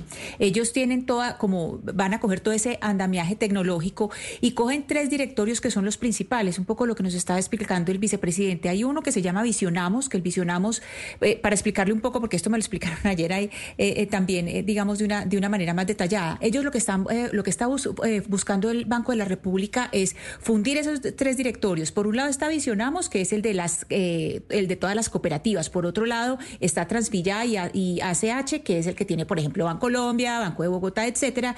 Y un tercero que es eh, Redeban, que es el de los datáfonos. Entonces, lo que, lo que va a buscar eh, Banco, Banco de la República es que sea un solo directorio. Y la empresa que está encargada, que se llama ACI, que son los que, lo que, los que están encargados de buscar toda esa parte tecnológica, es lo que, los que van a permitir que podamos hacer esas transacciones de una manera más fácil. Esos son los que se tienen que reinventar, Sebastián. Esos tres que acaba de mencionar Ana Cristina, que cuando uno está queda desempleado le preguntan, no, ¿qué estás haciendo? No, reinventándome, mirando a ver qué... Se, reinventa o muere. Es lo que, lo que yo a veces, eh, perdón que traiga esa, esa pelea que traigo con Oscar, si hay gente que se queda desempleada, es una lástima, pero nos vamos a beneficiar los 50 millones de habitantes porque los costos financieros bajan y si los costos financieros bajan, pues es maravilloso, creo yo. Nos vamos a ir para el río Magdalena, nos vamos a ir al río Magdalena, que yo sé que Oscar Montes está supremamente preocupado, como muchas personas en la costa caribe, por cuenta de las imágenes tan aterradoras que se están conociendo del río que se está secando.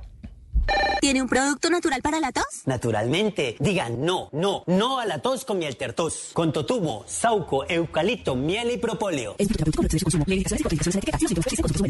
En Colombia son las 11 de la mañana, 42 minutos.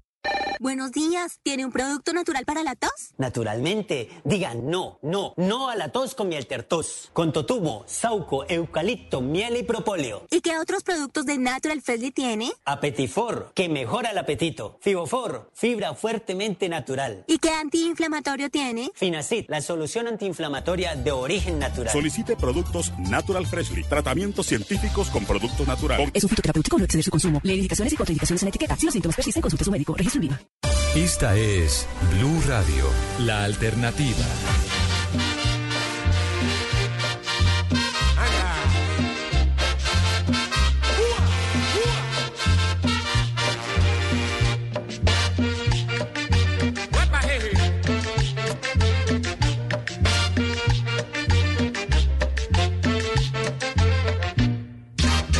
Río Magdalena, que te puente te está esperando. Río Magdalena, que te la pasa viajando en mi Barranquilla. Y Oscar, ¿cuál es la preocupación? Yo sé que están ustedes en el sur eh, del río Magdalena preocupados, tristes por las imágenes que se están conociendo. Quienes están conectados a través de nuestro canal de YouTube de Blue Radio en vivo pueden ver las imágenes del río que por cuenta de la sequía, de la falta de lluvia, pues ha disminuido, dicen que en 1.5, eh, creo que metros. Metros. o- En 1.5 metros, eh, su nivel. Camila, qué buena canción escogimos nosotros para hablar del río Magdalena. Esta canción de Marco, Aurelio Álvarez, Río Magdalena, un clásico nuestro. Pero mire, Camila, lastimosamente la tragedia que se está viviendo por cuenta de la sequía que está sufriendo el río Magdalena debido al fenómeno del niño es inmensa. Yo diría, Camila, que es del tamaño o quizás más grande que la de los incendios forestales. Es decir, la sequía del río Magdalena afecta 18 departamentos que tienen que ver directamente con el río, directamente conectados con el río Magdalena. 18 departamentos de Colombia. Mire usted la cantidad de población que está a lo largo y ancho del río Magdalena y que se están viendo afectados en este momento. Y la tragedia se lo digo por qué, Camila. Porque el río Magdalena comienza a mostrar ya una sequedad grandísima comparada con años anteriores, inclusive con fenómenos anteriores también del niño. En esta oportunidad es, diría yo, mucho más grave que antes, Camila. Pues le voy a presentar a un invitado que creo, no, creo no, es la persona que más sabe sobre la historia del río Magdalena en Colombia. Le estoy hablando del doctor Efraín Sánchez Cabra, y sí doctor, porque es doctorado en historia de la Universidad de Oxford. Y además, pues viene haciendo la curaduría de una exposición que está abierta al público desde el 16 de diciembre del año pasado que se llama El Magdalena, una cuenca posible que abrió, eh, una cuenca posible que además pues ya se está visitando desde el año pasado. Y por eso quiero saludarlo, darle la bienvenida doctor Sánchez. Mil gracias por atendernos el día de hoy, en donde, pues en el país, pero sobre todo en la zona de mi compañero Oscar Montes, hay una gran preocupación por la situación del río Magdalena. Gracias por atendernos. Muy buenos días. Muchísimas gracias a ustedes por la invitación. Y un cordial saludo para ustedes y todos los oyentes. Yo le empiezo, doctor Sánchez, por hacerle una pregunta básica que yo creo que es importante para que para todos nuestros oyentes y es Oscar nos dice que claramente el río Magdalena afecta a una cantidad de población eh, en la costa caribe y que los niveles están mucho más bajos que en otras eh, que en otros años o en otros fenómenos del niño. Históricamente, ¿por qué el río Magdalena ha sido tan importante para nuestro país? Bueno, el río Magdalena tradicionalmente fue considerado como la espina dorsal de las comunicaciones en Colombia. Por el, río Magdalena entraron los conquistadores, los virreyes, los oidores, entró el comercio internacional y salió el, el comercio externo de Colombia para el mundo.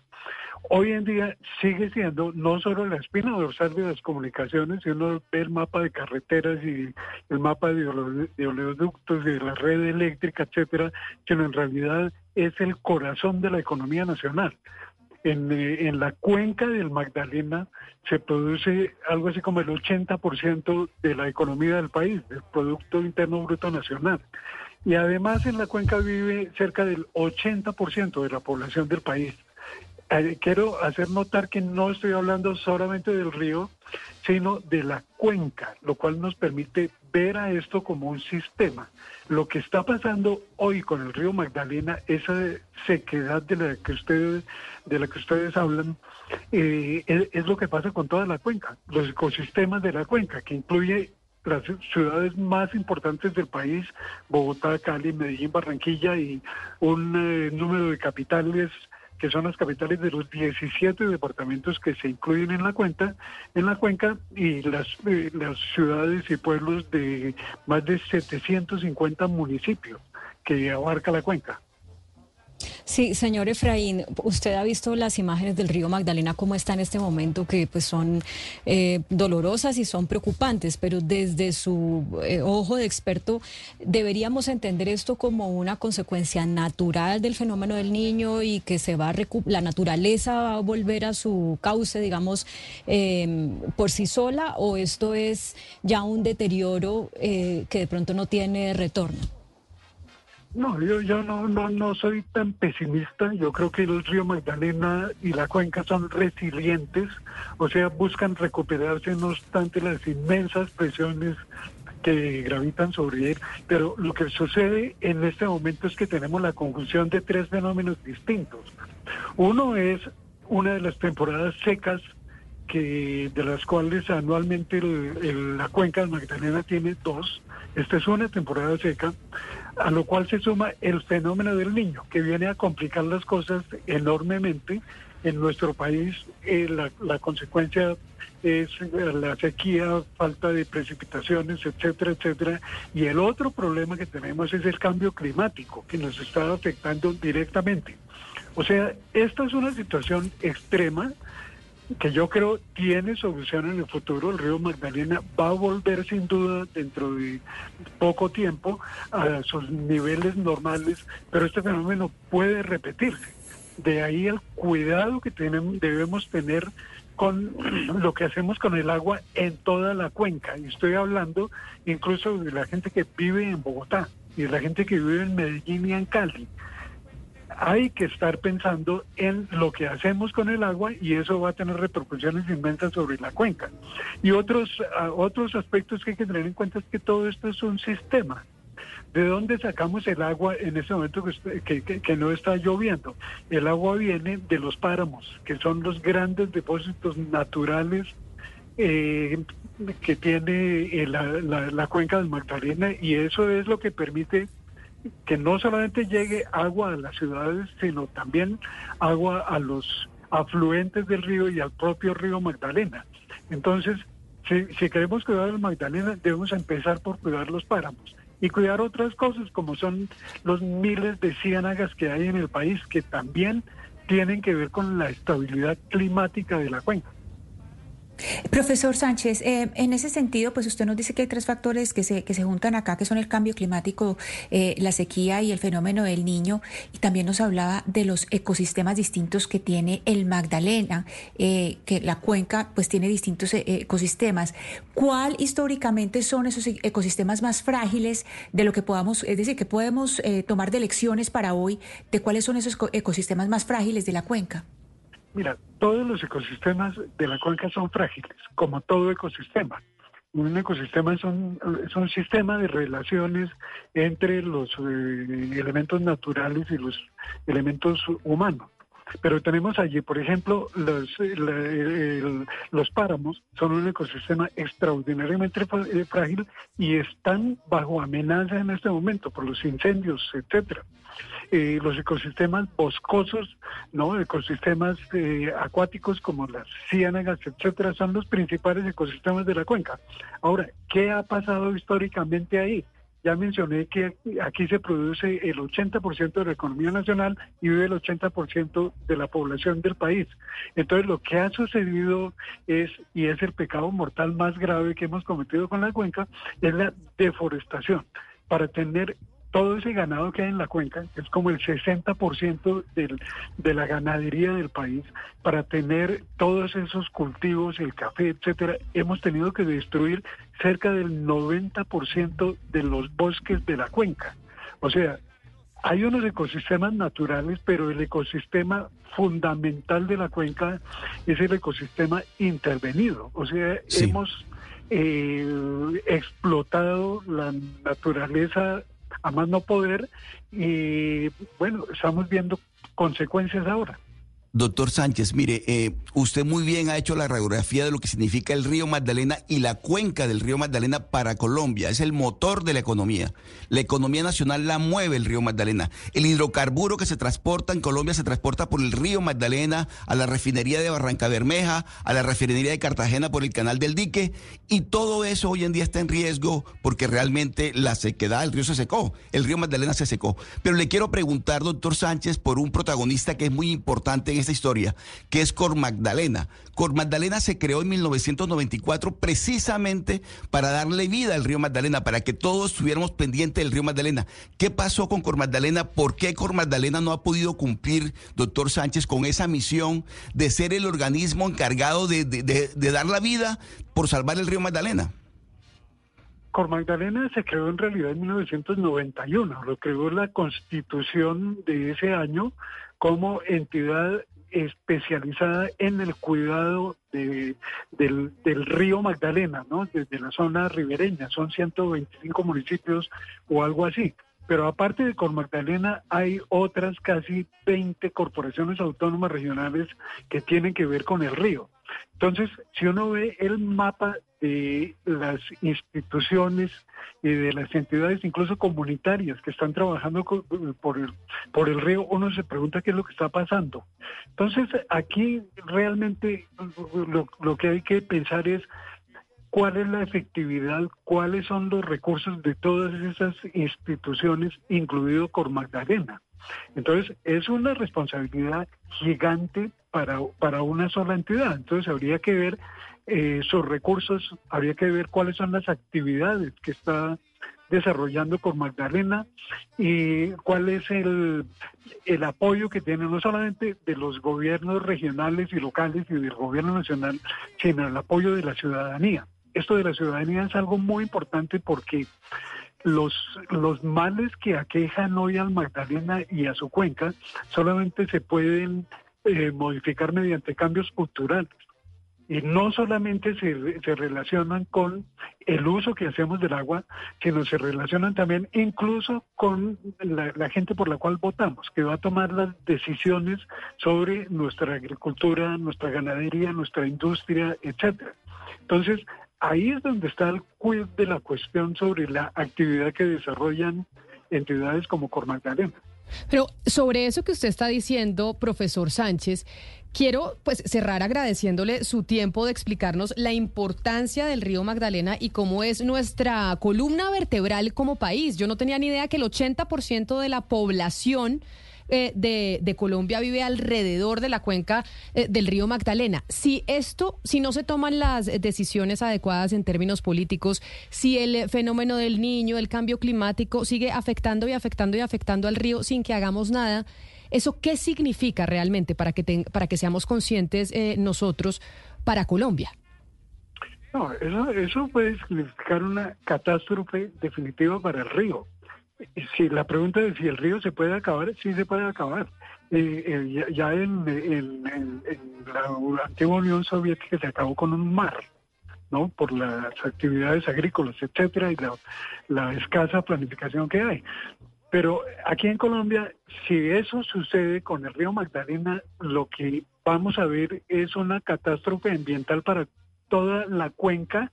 La cuenca ocupa la cuarta parte del territorio nacional y una catástrofe ambiental para todo el país. Entonces, esto, eso es un escenario eh, apocalíptico en el cual uno no, no, uno no quiere ni pensar, pero la posibilidad existe. Entonces, Señor... de ahí la, la importancia de no solamente tomar conciencia, sino reflexionar y sobre todo actuar, cambiar nuestros comportamientos con respecto al agua, el aire, la tierra, etcétera, todo lo que hacemos con la cuenca. Que, que, pues no sé en qué porcentaje el cambio de comportamientos puede, digamos, ayudar a mantener y a, mejor, a recuperar la cuenca, pero mi pregunta puntual es, ¿qué cosa no se está haciendo que debería hacerse además de ese cambio de comportamientos, que puedan hacer las instituciones, por ejemplo? No, hay, hay cosas bien importantes como, por ejemplo, la ganadería, ¿no? Hay, eh, actualmente estamos utilizando para ganado tierras que deberían utilizarse para agricultura o incluso para silvicultura o, o para mantener los bosques. Esas son, son preguntas bien importantes. ¿Por qué tenemos tanta extensión de pastos destinados a los ganados? ¿Por qué tenemos tan poca extensión en la cuenca dedicada a la agricultura? Es una cosa increíble cuando uno mira el mapa de la vocación de las tierras de la cuenca del Magdalena y el mapa de la utilización real de las tierras de la cuenca. Y uno ve que ahí hay mucho que estamos haciendo mal. Y eso depende de muchas cosas, depende de, claro, decisiones individuales, empresariales y decisiones gubernamentales. O sea, eh, re- realmente estamos enfrentados a unas eh, a unas decisiones que pueden ser bastante fuertes y mm, bastante complicadas para para, para muchos intereses pero eh, eh, realmente pues es algo en lo que tenemos que, que reflexionar, sobre todo en este momento en que vemos el impacto de esa crisis climática con todo esto de los incendios y la sequía que es muy clara en el Magdalena. Pues profesor Efraín Sánchez, qué placer poder hablar con usted, además el eh, conocedor más grande que hay en Colombia sobre el río Magdalena, precisamente hablando hoy de la preocupación que hay en muchas partes del país y debería existir en todo el territorio nacional sobre lo que está pasando con el río y la sequía. Mil gracias por atendernos. Bueno, muchas gracias a ustedes por el espacio. Un saludo especial, son las 11 de la mañana 59 minutos. Ahí tiene Oscar, su preocupación, su tristeza, el río Magdalena tiene importancia en todo sentido para nuestro país.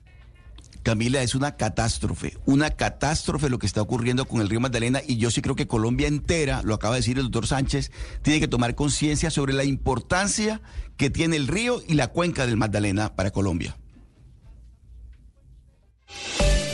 Innovadora tecnología, productividad y desempeño para volver a clases con HP y al costo te dan la hora en Blue Radio. Son las En Colombia son las 12 del día en punto.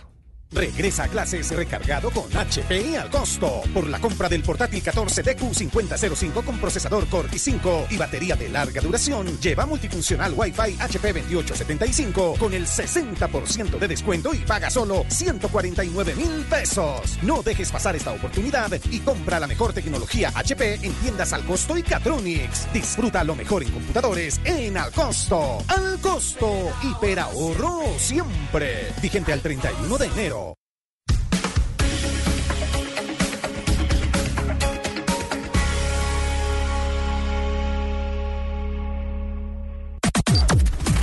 Las noticias del mediodía en Mañanas Blue.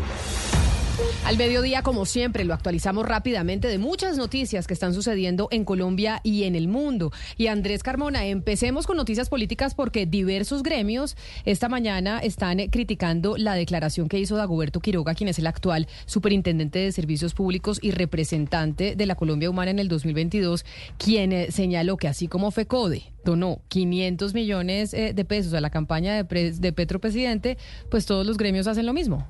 Pues Camila, sin duda el mayor escándalo que en estos momentos se está discutiendo en la política nacional, en medio de las tantas que tiene el gobierno del presidente Gustavo Petro, es la financiación de la campaña y ese cheque por 500 millones de pesos que hizo FECODE, que iba destinado, según dicen, a la campaña presidencial de Gustavo Petro, pero que por motivos legales terminó en manos de Colombia Humana. Según Dagoberto Quiroga, superintendente de Servicios Públicos y representante en ese momento de Colombia Humana, eso es normal, porque todos los gremios lo hacen.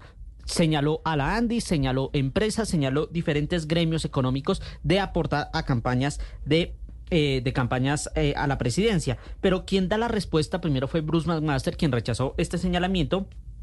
Y en segundo lugar, María Claudia Lacutir, actual presidenta de AmCham y del el gremio Aliadas, quien señala a través de su cuenta de X. Desde AmCham rechazamos la generalización que hizo Dagoberto Quiroga, según la cual los gremios también aportan a las campañas y a los partidos políticos. La Cámara Colombo-Americana no destina ni lo ha hecho recursos con esos fines y es respetuosa de la ley. La ley es clara, las personas jurídicas no pueden donar para campañas políticas, pero por supuesto se está utilizando una figura que es utilizar a los partidos políticos para que los recursos terminen ahí.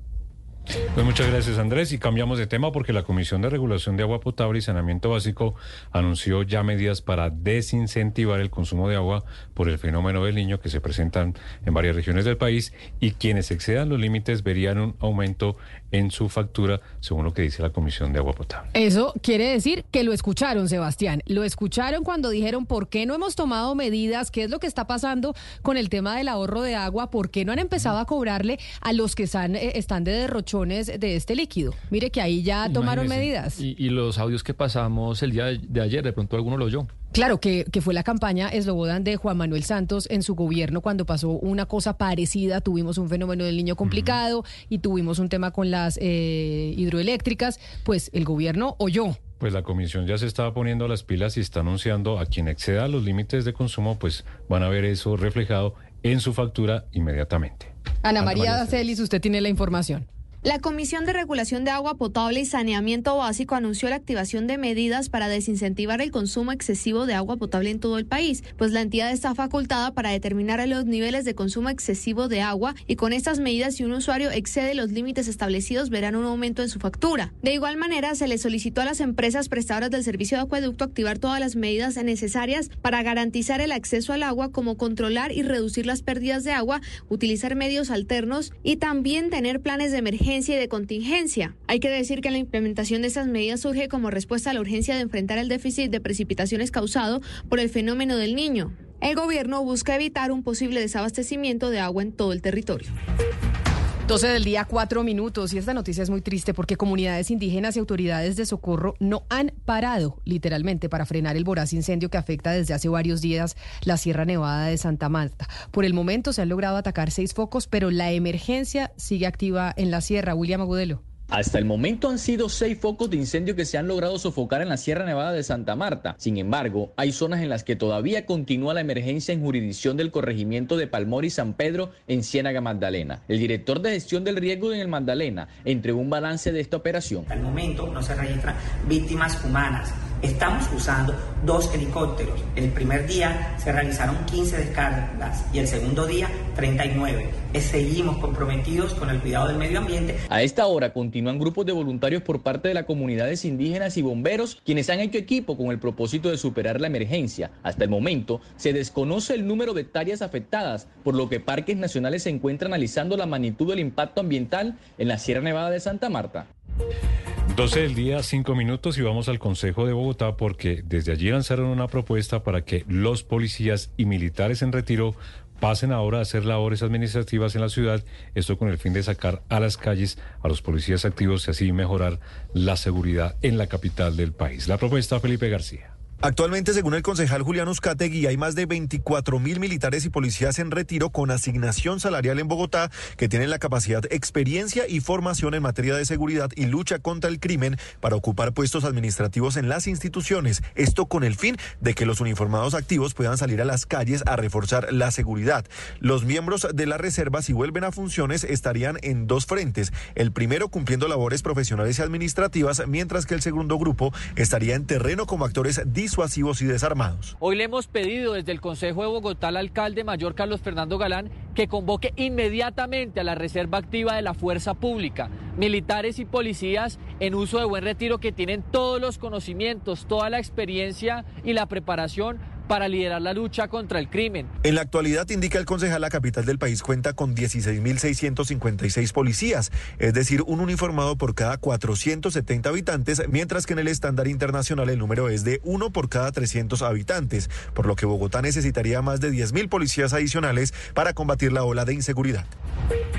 12 del día, 6 minutos y en medio del Consejo de Seguridad que adelanta el Gobierno Nacional en el Departamento de Santander, las autoridades anunciaron medidas en Barranca Bermeja tras la aparición de hombres armados patrullando y entregando publicidad en las calles alusivas a las disidencias de las FARC. Javier Rodríguez. Extensa la situación de orden público en Barranca Bermeja y la zona del Magdalena Medio luego de que se conociera que hombres de las disidencias de las FARC patrullaran los corrimientos del centro, el Llanito y la vía Yondó Antioquia. El secretario del Interior del Puerto Petrolero, Harold Villabona, señaló que se iniciaron acciones para investigar en los sectores donde aparecieron panfletos amenazantes de ese grupo armado ilegal. Estamos en la búsqueda de la información para dar con la captura a las personas que están amenazando la tranquilidad y la convivencia y la seguridad ciudadana en Barranca Bermeja Bermeja, sus alrededores y por supuesto en los otros municipios. En Barranca Bermeja hace presencia el ELN, las disidencias de la FARC y el Clan del Golfo. Los habitantes de esa región de Santander esperan que tras el Consejo de Seguridad que se adelanta en el municipio por parte del ministro de Defensa Iván Velázquez, se tomen acciones más contundentes contra estos grupos armados ilegales. Hablando de situación de orden público, el operador de energía Finia sigue siendo víctima de extorsiones por parte del Clan del Golfo, esto en el departamento de Córdoba. A la empresa, recordemos, ya le han incinerado, le han quemado dos carros como método de presión para que pague extorsiones. Vanessa Saldarriaga. Las quemas de dos vehículos pertenecientes a la empresa Afinia que fueron realizadas en las vías de Sahagún y Lorica en Córdoba podrían corresponder a un ataque planeado por el clan del Golfo a través de la estructura Cantero Yepes que opera en la zona y que amedranta a varias empresas y comercios con ataques para presionar el cobro de extorsiones, pese a que desde la policía de Córdoba aún no confirman si efectivamente el caso corresponde a retaliaciones por el no pago de vacunas, esta sí es una de las principales líneas de investigación. Así lo explica el coronel Elkin Jesús Corredor, subcomandante del Departamento de Policía de Córdoba.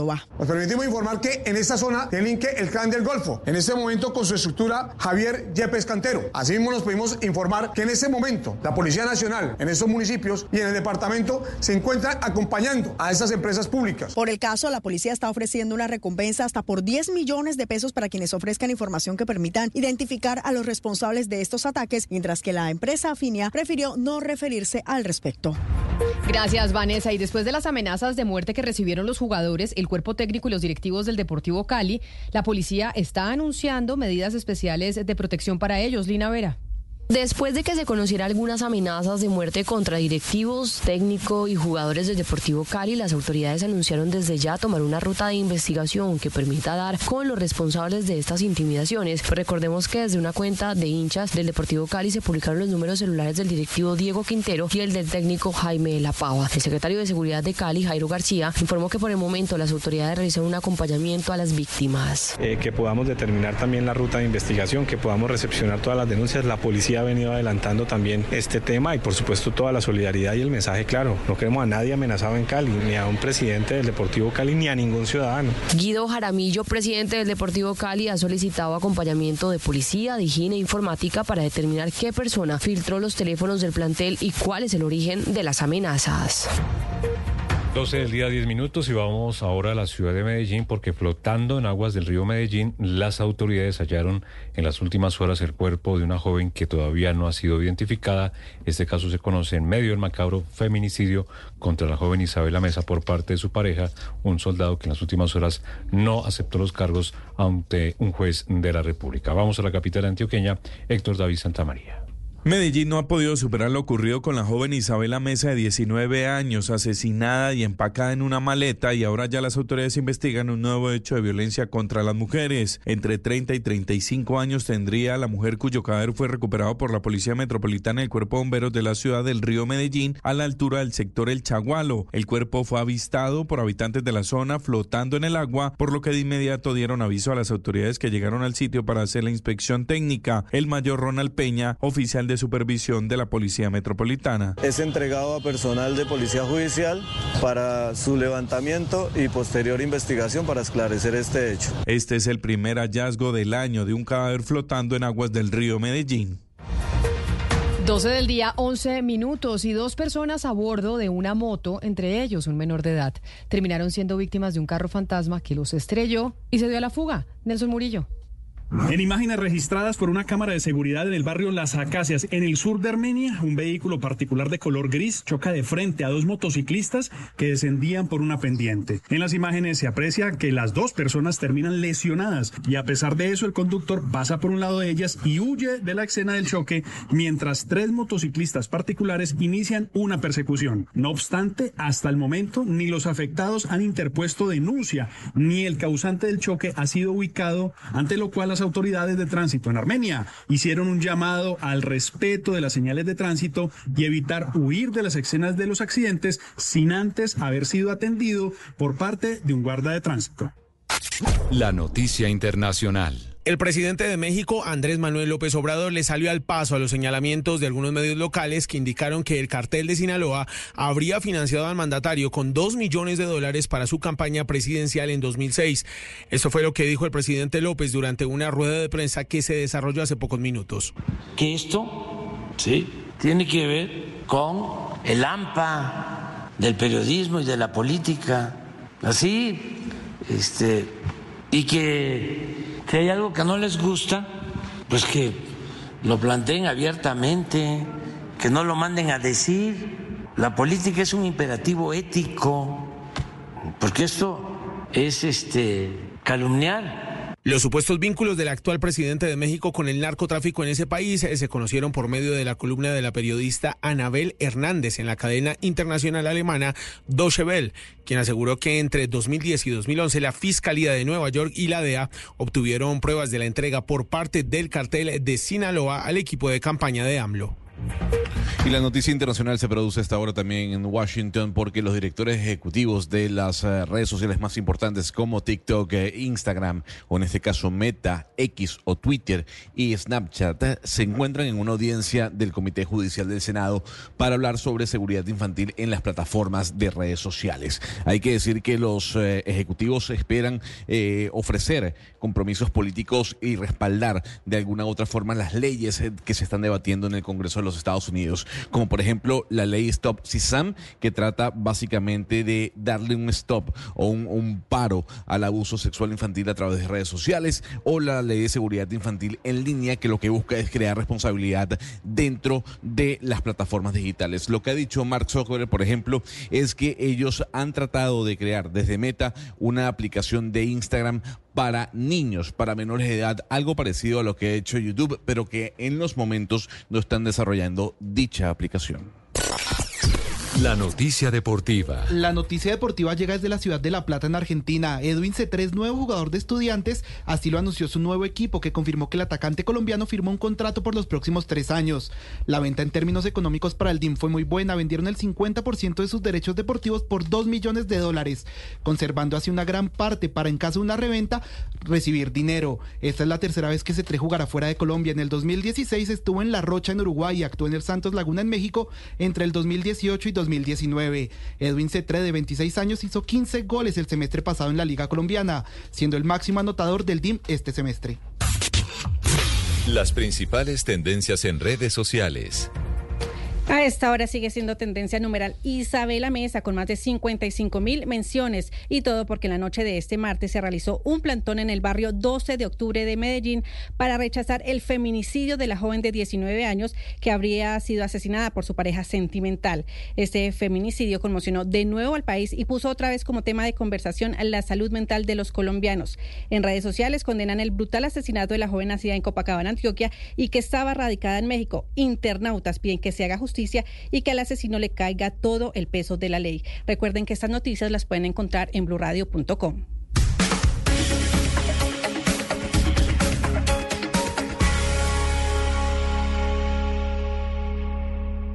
Llega el mediodía. Y en Mañanas Blue continúa el análisis y el debate. Dirige Camila Zuluaga. Son las 12 del día, 15 minutos. Les damos la bienvenida a quienes estaban en sus noticias locales en Medellín, en Cali, en Bucaramanga, en Barranquilla. Gracias por seguir conectados con la emisión central de Mañanas Blue. Continuamos viéndonos y oyéndonos a través de nuestro canal de YouTube de Blue Radio en vivo. Hay una noticia importante para el país, porque las noticias positivas hay que entregarlas también. Y es que Colombia mejoró levemente, pero mejoró en el índice de percepción de corrupción presentado todos los años por Transparencia Internacional. Claudia, y a mí me parece que es importante hablar, analizar qué fue lo que pasó en nuestro país para que la percepción de corrupción hubiera bajado, porque si hubiera subido y, hubiera Colombia presentado un índice de corrupción mayor, estaríamos todos parados en la cabeza y del pelo. Oiga, qué bueno y qué hicimos para bajar en ese índice de corrupción. Eso sería bueno preguntárselo a los que hicieron el índice, porque hasta ahora, Camila, según la información que ha divulgado Transparencia por Colombia, que es eh, una organización que hace parte de Transparencia Internacional, es algo que, si bien no quiero decir que esta no sea una buena noticia, pues no le da muchos méritos a Colombia en haber mejorado en el índice. ¿A qué me refiero? El índice tiene como dos em, líneas de medición. Una de las líneas de medición es cuántos puntos saca el país Se puede sacar desde cero puntos hasta 100 puntos. Y la otra de las líneas de medición es en qué orden entre los 180 países evaluados se ocupa el país. Entonces miremos la primera línea de medición. En la primera línea de medición Colombia saca 40 sobre 100 puntos. ¿Es, un, ¿Es mejor que el año pasado? Sí, de hecho es mejor que los últimos cinco años, porque en los últimos cinco años Colombia había sacado 39 puntos. Es decir, está un puntico mejor. Eh, es decir, los países que tienen 100 puntos son muy transparentes, los países que tienen cero puntos son muy corruptos. Entonces Colombia está un puntico más arriba de, eh, de ser muy transparente, si lo quiere ver así, o de ser eh, eh, menos corrupto. Pero es que todos los países que estén por debajo de 50 puntos son países que tienen serios problemas de corrupción.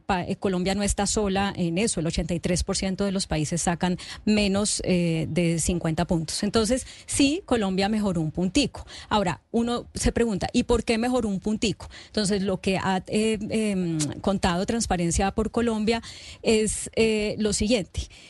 Hay otros países que antes también tenían 39 puntos que no mejoraron y esos países, o sea, que se quedaron en 39 puntos. ¿Eso que, a qué lleva? Pues que a Colombia, en vez de ocupar el, puesto, el puesto 91, que era el que había ocupado el año pasado, pues quede de, puesto 87. ¿Por qué? Porque subió un puntico y porque los demás países eh, quedaron en la misma, en, los mismos 39 puntos, que son Tanzania, eh, Surinam y Guyana. Y además porque dos países, que son Vietnam y Sudáfrica, descendieron. Entonces no es tanto el mérito de Colombia, sino pues que los otros eh, les fue peor o les fue igual. Pero entre mirar el vaso medio lleno o medio vacío, Claudia, yo quiero mirar el vaso medio lleno, porque si usted mira lo que estábamos viendo, quienes están conectados con nosotros a través de nuestro canal de YouTube, la imagen y el histórico desde el 2012, que entiendo se hace la medición hasta el 2023, empezamos en el puesto 94 de los países más corruptos del mundo y estamos ya hoy en el 2023 en el puesto 87. Pues no es como para que lancemos bombos y platillos y serpentina y bombas, pero sí hemos mejorado del 2012 al 2023. Estábamos en el 94 pasamos al 87 y de hecho en el 2015 estoy viendo que creo que fue el momento en donde estuvimos mejor rankeados, que fue estábamos en el puesto número 83 de 168 países. Hoy estamos en el puesto 87 de 180, o sea, de la mitad para abajo. Igual nos igual nos rajamos. Andrés Hernández, entonces si quiere Claudia, lo saludamos para que usted le haga esas preguntas que acaba de plantear. Es el director de Transparencia Internacional por Colombia y nos atiende a esta hora. Director Hernández bienvenido, mil gracias por estar con nosotros. Buenas tardes, Camila, Claudia, a todo el equipo de Blue y a toda la audiencia. Un gusto estar con ustedes nuevamente. Bueno, con usted hemos hablado todos los años sobre este índice de corrupción en Colombia. Yo le pregunto, los resultados que entregaron ustedes ayer, que nos muestra a, nosotros que hemos pasado del puesto 91 en el, el año pasado al puesto 87, ¿es una buena, es una mala noticia o es ahí regular y no depende de algo que hayamos hecho nosotros en el país para pues eh, subir esos eh, cuatro puestos? Tiene posiblemente las tres lecturas. En primer lugar, es una buena noticia justamente con lo que decía Camila hace un momento, y es que si nos comparamos con el punto de partida, cuando esta metodología se ajustó para ser comparable año tras año, que es el año 2012, y que estábamos en 36, estamos avanzando hacia un 40 sobre 100 eh, que de alguna manera rompe un estancamiento que habíamos tenido en años anteriores. No nos movíamos de un 39 y ahí parecía que nada sucedía. Em, finalmente, entre 2022 y 2023 tuvimos un puntico que no es estadísticamente significativo, pero que si uno lo compara otra vez con 2012, pareciera que eh, podría avanzarse o leerse una tendencia que ojalá sea positiva. Todos, por supuesto, queremos que el país mejore, por supuesto, con resultados, no solamente en un indicador, sino con resultados de fondo. Y entonces esa podría ser como una primera lectura. La otra es, lastimosamente, lo que estamos haciendo no es suficiente. El puntico entre un año y otro, ojalá fuera mucho más, pero la realidad es que seguimos por debajo de la calificación de 50, que plantea que cualquier eh, país con esta calificación pues está siendo percibido con unos niveles de corrupción muy significativos en su ámbito público. Entonces, eh, de alguna manera mantenemos la esperanza de que sí podemos avanzar en este tema tan complejo para Colombia, pero tenemos que hacer mucho más. Director Hernández, entre lo que ustedes mencionan en el, en el informe, pues está la implementación de una estrategia anticorrupción y mayor sanción para la corrupción. Hay una discusión pública en Colombia y es si es necesaria una comisión internacional eh, anticorrupción como la que hubo en Guatemala. Dados estos resultados y lo mucho que ustedes han trabajado el tema de corrupción, ¿usted cree que sí es necesaria este tipo de, de observación o de comisión internacional en Colombia?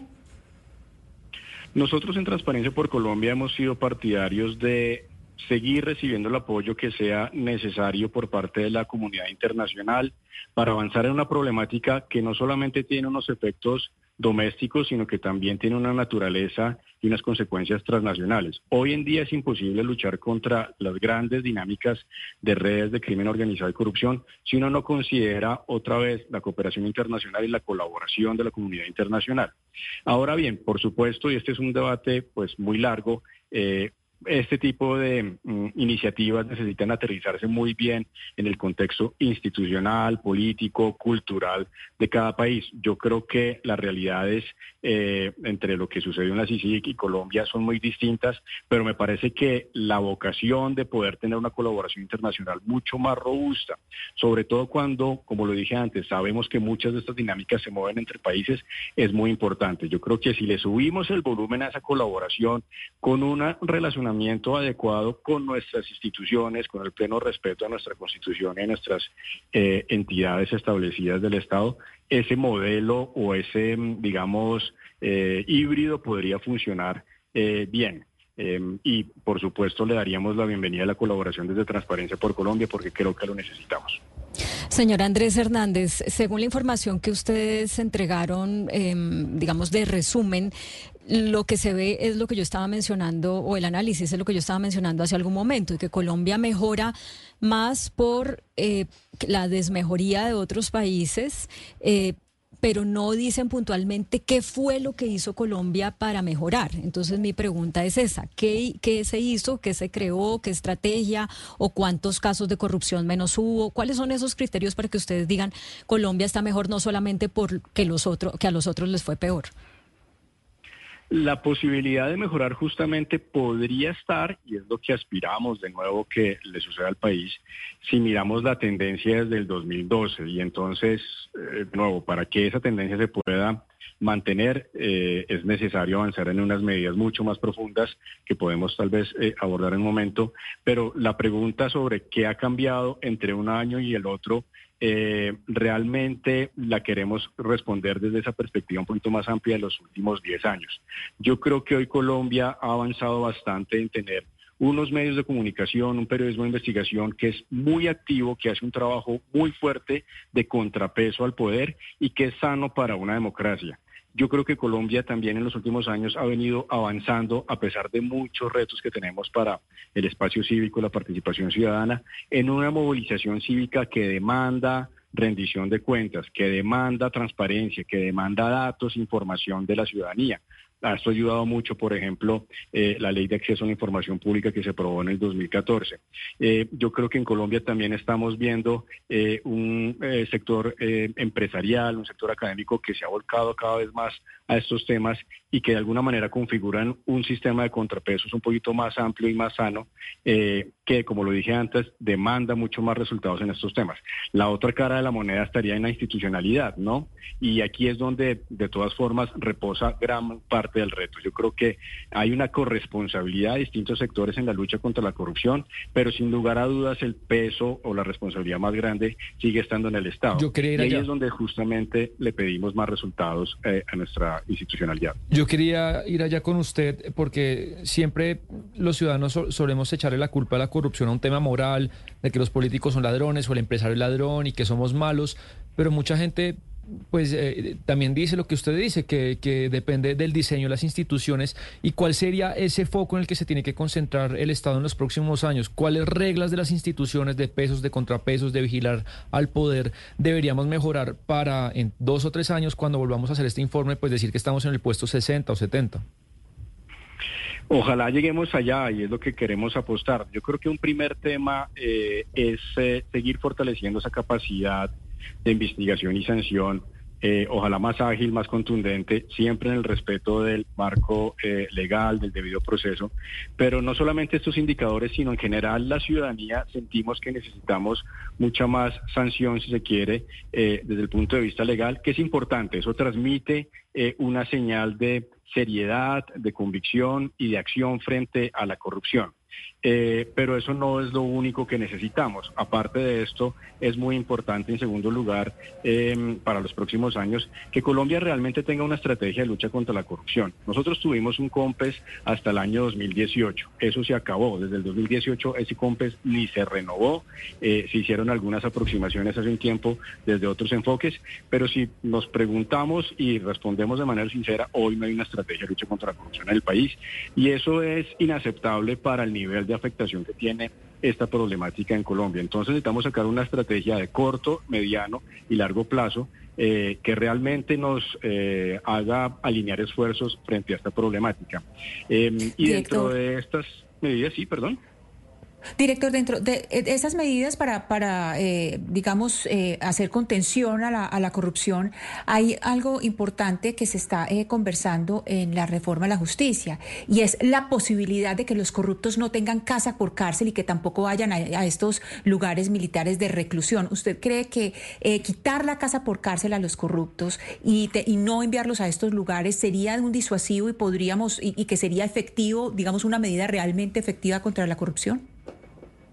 Yo creo que eso es una medida efectiva más como para la consecuencia y recordemos que muchas veces se ha analizado la corrupción desde esa eh, perspectiva de costo-beneficio, ¿no? Como pareciera que es una especie de cálculo y en la medida en que el costo sea más alto, que el beneficio, pues vamos a lograr eh, disuadir estos actos. Yo creo que el tema de casa por cárcel, que además lo estamos discutiendo desde la consulta anticorrupción, que en teoría ya había quedado en firme, eh, pues puede hacer parte de esos desincentivos a los actos de corrupción, pero no podemos ser ingenuos en pensar que esa es una varita mágica o una solución que nos va eh, a arreglar toda la situación de corrupción en Colombia. Eso hay que acompañarlo de unas medidas mucho más profundas. Eh, seamos realistas, por ejemplo, frente a la injerencia política que sigue habiendo sobre la contratación pública, sobre las, el empleo público. Esos son temas que nuestros indicadores también miran y que castigan fuertemente a Colombia porque no logramos hacer un quiebre en esas dinámicas eh, muchas veces eh, irregulares de injerencia política en la toma de decisiones públicas. Ese es para mí un camino eh, que necesita mucha más profundidad y mucha más eh, discusión y acción en nuestro país, junto, por supuesto, unas medidas mucho más fuertes de eh, disuasión y sanción. Pues es el director de Transparencia por Colombia, Andrés Hernández, hablándonos de este ranking internacional que se saca desde 1993, 92, entiendo, en donde miden los países de cuál de y tienen un índice de corrupción y pues Colombia mejoró un poco en el resultado de este año. Señor Hernández, mil gracias por estar con nosotros hoy aquí en Mañana Blue. A ustedes mil gracias. Pues, a ver, como se puede ver el vaso medio lleno, también se puede ver el vaso medio vacío. No es que seamos la panacea, somos el país número 87 en el mundo en términos de percepción de corrupción. Pero si nos vamos a mirar nuestro barrio, nuestros vecinos, pues comparémonos con los que son parecidos a nosotros, porque obviamente si nos vamos a comparar con los daneses, pues estamos fatal. Lucas, ¿cómo le fue al vecindario? ¿Cómo le fue a América Latina? ¿Por dónde quiere que empiece? ¿Por abajo o por arriba? Empecemos por... A mí, a mí, mire, yo le voy a decir una cosa, yo tengo una percepción y he hablado con mucha gente en México que vive en México y dice, mire, cuando uno ve México, siente que Colombia es una panacea, porque la corruptela en México es una cosa de locos. De, ¿En qué, en qué posición salió México? Está en el puesto 126. Y nosotros 87. 87. Para que usted vea. O sea, no, estamos hablando de México, economía importante, segunda, primera o segunda economía más, más grande de América Latina. Bueno, primero Brasil. Brasil. Brasil. ¿de qué salió? Brasil, Camila, está con 100, en el puesto 104. O sea, también estamos mejor que Brasil. Vámonos para Argentina. Argentina tiene 98. No, también estamos mejor que Argentina. Es el que le sigue, digamos, en el vecindario a Colombia. Y Ecuador, que es acá nuestro vecino. Está en el puesto 115. O sea, también estamos mejor que Ecuador. ¿Y Venezuela, puesto 177. No, pues es que Venezuela es el más corrupto de todos, Gonzalo. O sea, Venezuela sí es una cosa vergonzososísima, pero bueno, ya Ya, ya lo sabemos. Entonces, Venezuela puesto 177, Nicaragua puesto 172, Bolivia puesto 133, México 126, Perú puesto 121, Panamá puesto 108. Entonces, mire, estamos mejor que Perú, estamos mejor que Panamá, estamos mejor que Ecuador, estamos mejor que Bolivia, estamos mejor que México, estamos mejor que Argentina, mejor que Brasil. Creo que mejor que Uruguay y que Chile no estamos. Paraguay y que Guatemala. Por Y eso. Ya por encima de Colombia nos gana Costa Rica, que está en el puesto 45, Chile, que está en el puesto 29. Muy bien, Chile, ¿no? Estados Unidos, puesto 24. Sí. Y el que se lleva todos los premios, Uruguay, puesto 16. Por eso, a mí me perdonan, yo no sé, pero uno sí tiene por lo menos que ponerse las medallas y, y reconocer. En, me- en el barrio, en nuestro vecindario, que yo no sé que no es el mejor vecindario del mundo, nos va bien. Y nos va mucho mejor que a otros, eh, que a otros países, Claudia. Eh, Camila, pero las medallas son para la sociedad civil y para el periodismo. Y, me queda muy claro después de oír la entrevista con Andrés Hernández, el director de Transparencia por Colombia, porque es gracias al trabajo que, investigativo que hace el periodismo para denunciar los casos de corrupción y es gracias a que la sociedad civil se organiza, demanda, investiga, denuncia, que podemos estar mejor. No mencionó ni una sola cosa y le hicimos la pregunta que haya hecho el- que se haya hecho desde el Estado que, la, que amerite que Colombia haya mejorado en este ranking. Entonces, eso también es importante dejarlo bien claro. Sí, estamos mejor, pero estamos mejor por cuenta de la sociedad civil y del periodismo. De la entrevista al director Hernández me pareció muy relevante cuando él nos dice que eh, las estrategias mixtas en los países eh, son eh, efectivas. Él dice que si bien es cierto, no se puede hablar de una comisión exactamente como la CICI que, que, fun- que funcionó en Guatemala para investigar la corrupción de un país, pues que no, no estaría en contra de ella y que hubiera una, una, comisión que viniera a investigarnos. Es decir, las estrategias mixtas, ¿por qué? No solamente por los ojos externos, sino porque esa corrupción afecta adentro y fuera del país. Y creo que el caso típico que vimos, que era eh, completamente, como se dice, viral, fue Odebrecht que infectó a toda, prácticamente toda América Latina. Entonces ahí eh, creo que eso es importante dentro de lo que nos decía el director Hernández, eh, estrategias, estrategias mixtas, porque la corrupción no solamente va hacia adentro. En eso que dice Claudia, de que eh, al, al único que no se le da medallas, Camila, es al Estado, eh, que tiene que haber muchas reformas. El doctor Hernández pues hace hincapié en el tema de la contratación pública. Y es ah, que, es que ahí está toda la corrupción. es que yo sí creo que... eh, Los pliegos astre, el tema de las licitaciones. No, y, un- y uno, y uno ve lo que aumenta año tras año. Lo, el gobierno de turno lo propone, el Congreso lo aprueba y nadie hace nada diferente de reformas serias del desangre de la contratación pública y del gasto en funcionamiento.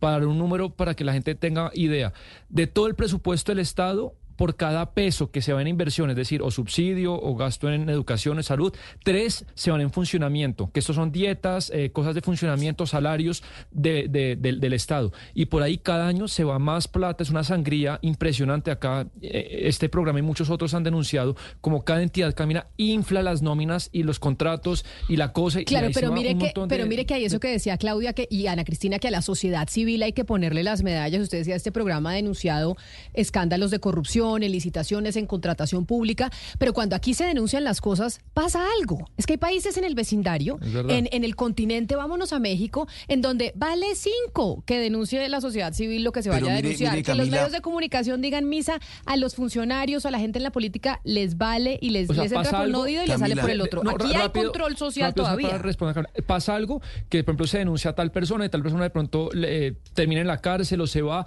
pero yo creo que cambios institucionales en las reglas de juego, en leyes concretas para parar la sangría de la contratación pública, yo sí creo que hace, fa- hace- Pero yo, mire, falta. yo, yo sí creo, Camila, que hemos avanzado, pero hemos avanzado un poquito. Pero creo que avanzaríamos mucho más y no gan- ganaríamos unos 20 puntos, por lo menos unos 20 puestos, ganaríamos, si la sanción social en Colombia se aplicara realmente. Es decir, si en Colombia los corruptos recibieran la sanción social que merecen, yo creo que gana- ganaríamos 20, 30 puntos. Porque es que resulta que en Colombia terminamos premiando muchas veces socialmente a los corruptos. Entonces nadie los sanciona. Tienen acceso a los clubes, tienen acceso a su- sus amigos, siguen siendo sus amigos, cualquier cantidad de cosas. Y es más, se ponen como ejemplo, oiga, pero ¿por qué no se da cuenta cómo ha crecido y cómo ha progresado fulanito? Y ese fulanito que ha progresado se robó 20 mil millones de pesos. O se robó 40 mil millones de pesos. Entonces, mientras la sanción social no reciba el castigo que merece, sino que sea premiada socialmente el- el- la corrupción, No estamos haciendo nada. El día que se logre sancionar socialmente a los corruptos, Camila, avanz- avanzaríamos 30 puntos hacia arriba. Estaríamos no en el puesto ochenta y tantos, sino en el puesto 16 o, o 12, por lo menos. Pero no solamente, Oscar, una sanción social, también una sanción eh, de tipo legal, judicial. Es que hay países donde usted ve que eh, la justicia termina metiendo a la cárcel a presidentes y ministros. En Colombia definitivamente eso no pasa. Nunca ha pasado, pero, pero además, Camila, no sé si estamos haciendo lo de, lo, lo de premiar al mal estudiante, es que, o al estudiante mediocre. Es que, claro, si nos comparamos con Venezuela, pues por supuesto que somos menos corruptos que. Pero yo no me estoy comparando con Venezuela, no. Es que yo también creo que nos encanta mirar lo malo de nosotros. Nos parece que Colombia es una porquería, que aquí es todo lo peor. Y yo lo que le digo es, aquí no todo es lo peor. Y no me estoy comparando solo con Venezuela. Por eso le dije, me estoy comparando con Perú, con Ecuador, con Argentina, con México, con Bolivia, con Paraguay, Mm. o sea, con Panamá. ¿Qué otro país? Solo nos ganan Costa Rica, Chile y Uruguay. De resto, mire el preguntarnos por qué no vecindario. estamos- ¿Por qué no estamos al nivel de Uruguay, Chile y Costa Rica? Pues para no hablar de Dinamarca, que es el país menos corrupto del mundo. Pero obviamente hay países en América Latina en donde la corrupción está mucho más controlada que en Colombia. En esos ¿Qué- tres, en esos tres. Es que el pero en el, de- el pero nivel en de el desarrollo histórico de, de Costa Rica, de Uruguay y de Chile eh, es asombroso. Claro, pero yo, o sea, yo no les digo, o sea, no estoy defendiendo al mal estudiante, pero lo que digo es también pongámonos las medallas, hola. Cuando, cuando, cuando nos comparan y, y- y Perú nos mejora en algo, o Ecuador nos mejora en algo, o Argentina, ahí sí todos dicen, no, es que mire, nuestro vecino sí le está yendo perfecto a nosotros mal. Acá en temas de corrupción, por lo menos, y lo superamos por bastante. Todos están por encima del, eh, del puesto número 100, Lucas, o del 97, Sí, salvo creo que Argentina está. que está en el 98, pero el resto todos pasan del puesto. Exacto. Yo sí qué pena, pero aquí pues sale la Claudia la que se pone la manillita de la bandera de Colombia. Camila, eh, a propósito de esto, fíjese que me pasó este fin de semana, ya les he contado que estuve en el High Festival, el sábado en la noche hubo una reunión que siempre hace la Embajada Británica y iba muchísima gente. Y entonces en algún momento había, varias embajadoras mujeres ahí juntas, estaba la embajadora de Australia, la embajadora de Nueva Zelanda, eh, bueno, no me acuerdo quién es más, y dice la embajadora de Nueva Zelanda, eh, Nichi Stilwell, Stilwell, que por cierto está en embarazo, eh, pues que se tiene que ir pronto porque al otro día su vuelo sale a las 6 de la mañana. Y entonces pues todas le preguntamos como, pero ¿por qué se va a ir del High Festival y además a las 6 de la mañana y embarazada? Pues que a muchas mujeres embarazadas les da más sueño y dicen, no, lo que pasa es que yo vine al High no como un viaje de, de trabajo, sino como un viaje personal y entonces pues los recursos del avión y de todo pues salen de mi propio bolsillo y el vuelo de las 6 de la mañana pues es más barato, entonces yo tomo ese vuelo. Y, y luego comentábamos como que, o sea, ese es el deber ser. Pero realmente, si uno se pone a pensar lo que uno ve, digamos, de los, de, de las, de los funcionarios públicos en nuestro país, pues no es eso. La gente está es tratando como de que siempre esté viajando en primera clase, que siempre lo No, y además viajan el viernes para quedar, o sea, cuando tienen alguna reunión en Cartagena, viajan el viernes para quedarse el fin de semana y ya aprovechando que se van, No, el tema, que están allá. El, el otro día, Claudia, de- un medio amigo, bueno, no sé si tan amigo, pero un medio, no me acuerdo cuál, eh, de- denunció que la Defensoría del Pueblo contrató un gimnasio de mil millones de pesos. Sí, qué locura. Es que eh, por todo lado es así. Y fíjese que Nueva Zelanda ocupa el tercer puesto, tiene 85 puntos sobre 100. Entonces ya yo creo que también tiene mucho que ver como con cambiar nuestra percepción de que si una persona está en el sector público y que voy a, voy a decir cualquier bobada, almuerza corrientazo eh, o anda en bus o anda en bicicleta, entonces como que como que nos parece que Que que pierde que nos da estatus, risa. que pierde Exacto. nivel. No, qué bien poder uno decir con orgullo es que yo me voy en el vuelo más temprano porque es el que me cuesta más barato. Sí, y no tengo que andar con la camioneta de 300 millones de pesos que me paguen la gasolina y que me pongan el escolta, porque acá otra cosa es que les parece tener, les parece que es, pues que da estatus andar con el con el conductor que paga el Estado, andar con el escolta que paga el Estado, andar con la camioneta que paga el Estado, andar con la gasolina que paga el Estado. Eso les parece pues que son personaje importante porque Sí. tienen eso y eso no pasa en otras, pues en las naciones en donde están en los primeros puestos de, de índice de corrupción. Exactamente. Y como decíamos, Dinamarca en el primer puesto, 90, Finlandia en el segundo puesto, 87, Nueva Zelanda en el tercer, 85. Y entonces estaba justo viendo un artículo que decía, ¿qué hicieron Dinamarca, Finlandia y Nueva Zelanda para eh, estar, pues, mm, digamos, de primeros en, o, tener la menor corrupción?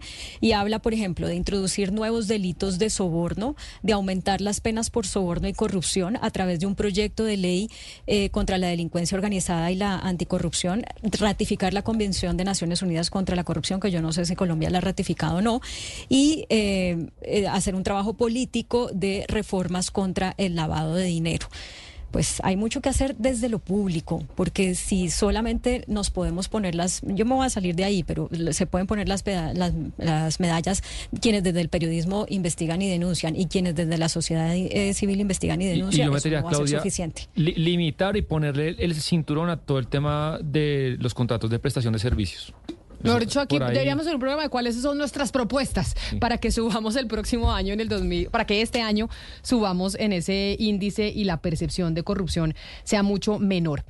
Hay un sistema que se instauró en Bogotá del cual yo como bogotana me siento muy orgullosa y es el tema de la parqueada en la calle. Yo no sé, Ana Cristina, ustedes en Medellín ya tienen esto de parquear en la calle y usted le paga a la ciudad por poder parquear en las calles? ¿Ustedes tienen eso, eso instaurado? Mm, eh, no, Camila, hay una, pero eh, se le paga a un privado. Sí hay una cosa, pues un, sistema de pago de parqueaderos, pero eh, en la calle, pero no no se le paga a la ciudad, eso es a un privado. ¿Es, ¿En Cali o Mario ustedes tienen? No, se intentó hacer durante la administración de Moris Hermitage, Camila, pero luego no, no, continuó el, programa de parquear, parquear por estacionar en vía pública. Y en Barranquilla, en Barranquilla, usted, Oscar, allá ustedes pueden parquear en, en la calle y pagarle a la ciudad.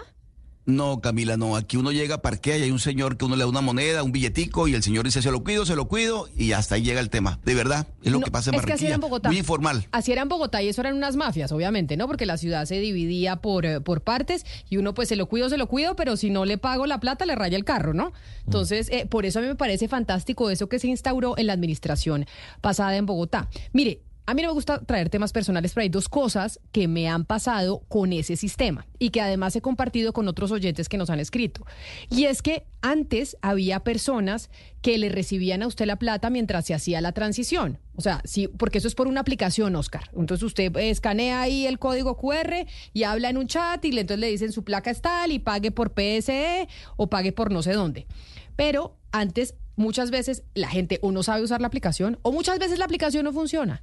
Entonces, uno dice, ¿qué hago? La aplicación no funciona, pues voy a dejar el carro, no está el señor que me, que me cobra, y entonces dejo el carro y le digo lo que me pasó a mí esta mañana, después le cuento otra cosa. Y resulta que entonces salí me pusieron el cepo. Entonces le digo yo al señor, oiga, espérese porque yo intenté eh, meterme en la aplicación y no funcionó. Y me dice, no, pues de malas porque a mí pues me controlan, yo ya le puse el cepo, su cepo está en el sistema, cuesta 100 mil pesos el cepo. Entonces le dije, venga, le muestro cómo la aplicación no funciona. Entonces le hice el clic, lo mostré y efectivamente no funcionaba. Le dije, por favor, tómele foto a mi celular para que usted vea que no funciona la aplicación. De hecho, cuando le fui a pagar el cepo, que me tocó pagarlo, ya quiero pelear con la ciudad para que me vuelvan los 100 mil pesos, me, le dije, ayúdeme, ¿cómo hago para pagar? Y me dijo, venga, baje la aplicación, porque usted puede por código QR o bajar una aplicación.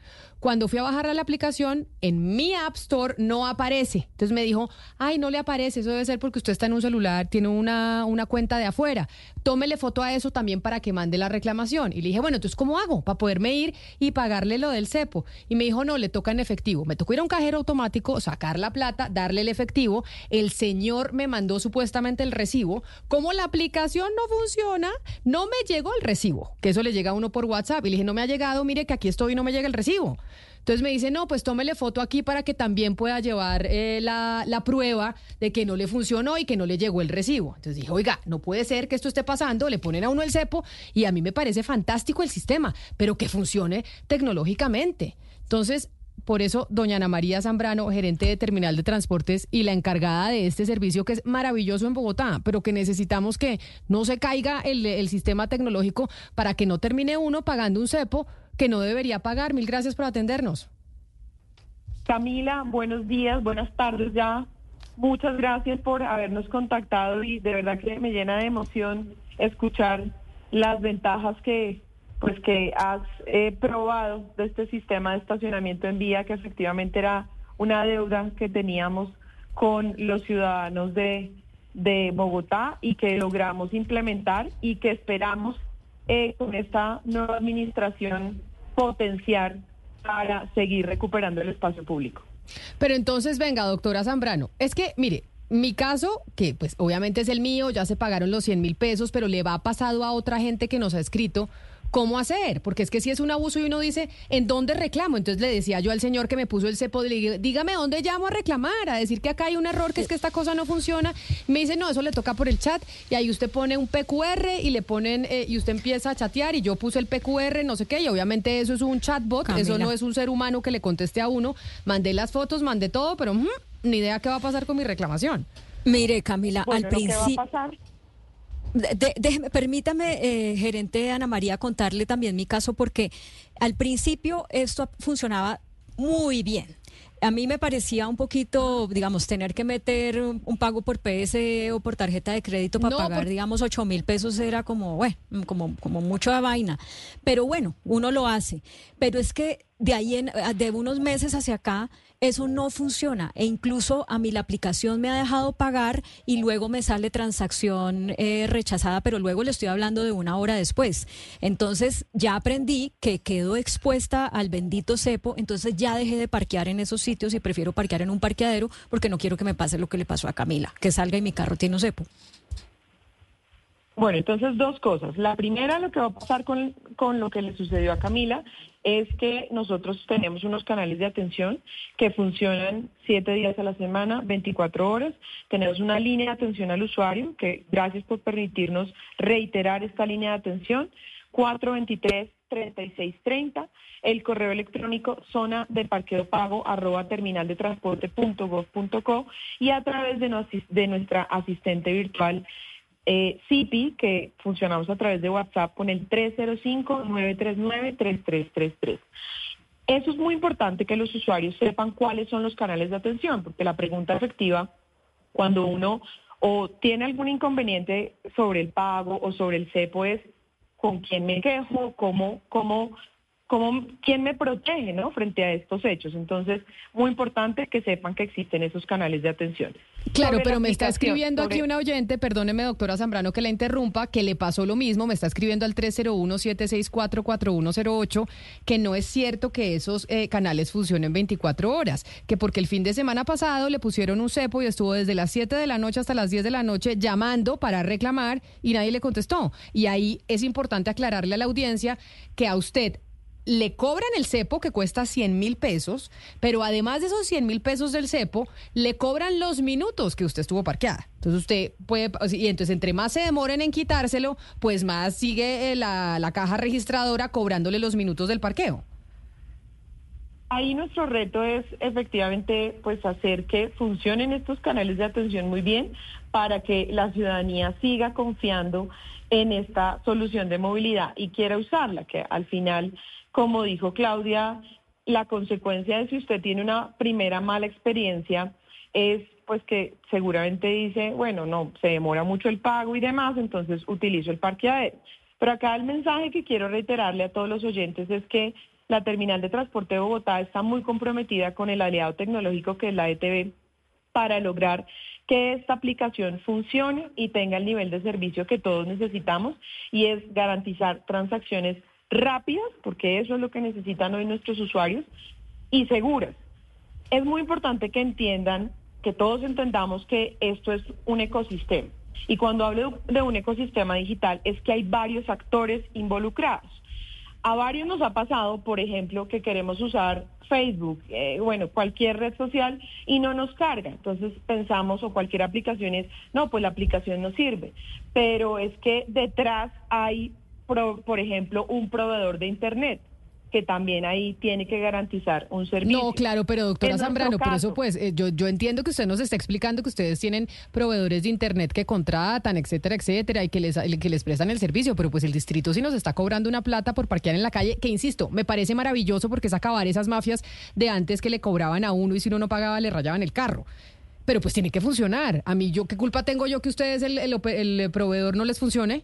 O que, o, que tengan la aplicación caída y entonces porque tienen la aplicación caída y yo no pude entrar, entonces me ponen el cepo y me toca pagar sí o sí, porque es que el señor esta mañana me dijo, no se lo quito hasta que usted no me pague. Y me tocó pagarle en efectivo porque no hubo otra opción. Ajá, no he terminado de explicar en qué consiste el ecosistema. No me refiero a nuestro proveedor de Internet. Me refiero a que todos los usuarios tenemos distintos proveedores de Internet que pueden fallar en algún momento y eso también está demostrado. Y eso afecta que entonces la gente mencione que la aplicación no funciona, pero hay un error por parte del proveedor de Internet con el usuario. La otra cosa que puede pasar es con las entidades financieras. Con las entidades financieras nosotros tenemos unos acuerdos, tenemos una pasarela de pago y ahí también hemos tenido dificultades. ¿En qué estamos trabajando? En fortalecer esa pasarela de pagos. Antes, por ejemplo, se demoraba esa transacción 10 minutos. Estamos en el trabajo de lograr que esa transacción se demore menos de cinco minutos para que las personas, insisto, puedan utilizar de manera rápida y segura esta solución de movilidad. Sí, señora Zambrano, yo tengo ahora una pregunta respecto a horarios, pero de las zonas de parqueo. Uno llega a parquear y hay siempre un letrero donde dice, por ejemplo, de lunes a viernes entre las 7 y las 9 de la noche, algo así. Es decir, si yo llegara a parquear ahí, en esa zona, a las 9 y media de la noche, ¿yo no tendría que pagar? Las áreas, tenemos en este momento 17 áreas en la ciudad, más de 8 mil cupos de parqueo en vía. Este año esperamos lograr más de 2.500 cupos de parqueo en vía que van a, insisto, seguir recuperando el espacio público. Las áreas tienen diferentes horarios y usted puede efectivamente hacer uso. Esta es, de hecho, una de las ventajas más importantes. Nosotros hacemos un análisis para que esos, esos tramos, esos cupos de parqueo en vía se puedan utilizar durante toda, todo el horario y usted tenga la tranquilidad de poder usarlos. Eh, sin que eso vaya a generar alguna afectación en el tráfico y por ahí pues que em, haya alguna multa asociada a estacionar en un lugar que está prohibido, porque para eso existen las zonas de parqueo pago, que son lugares autorizados para parquear en vía.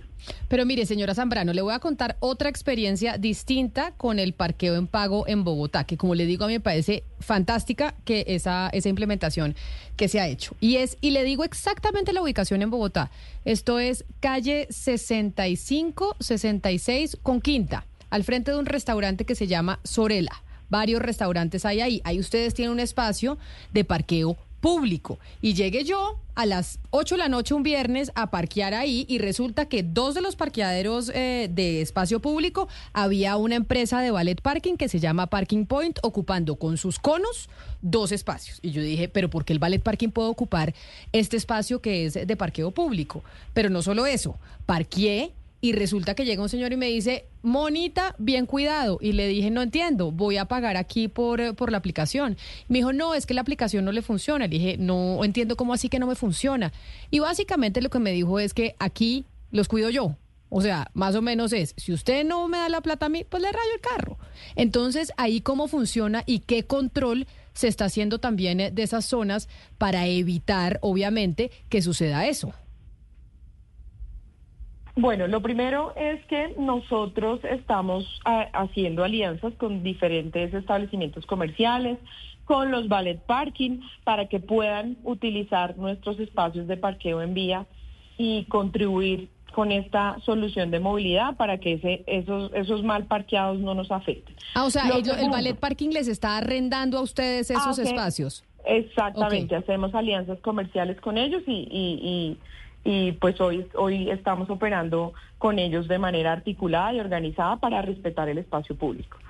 Tenemos ahí retos de seguir convenciendo a los ballet parking para que hagamos alianzas y, nos, y, hagamos un pacto para recuperar el espacio público y para evitar el mal parqueo y en eso seguiremos trabajando.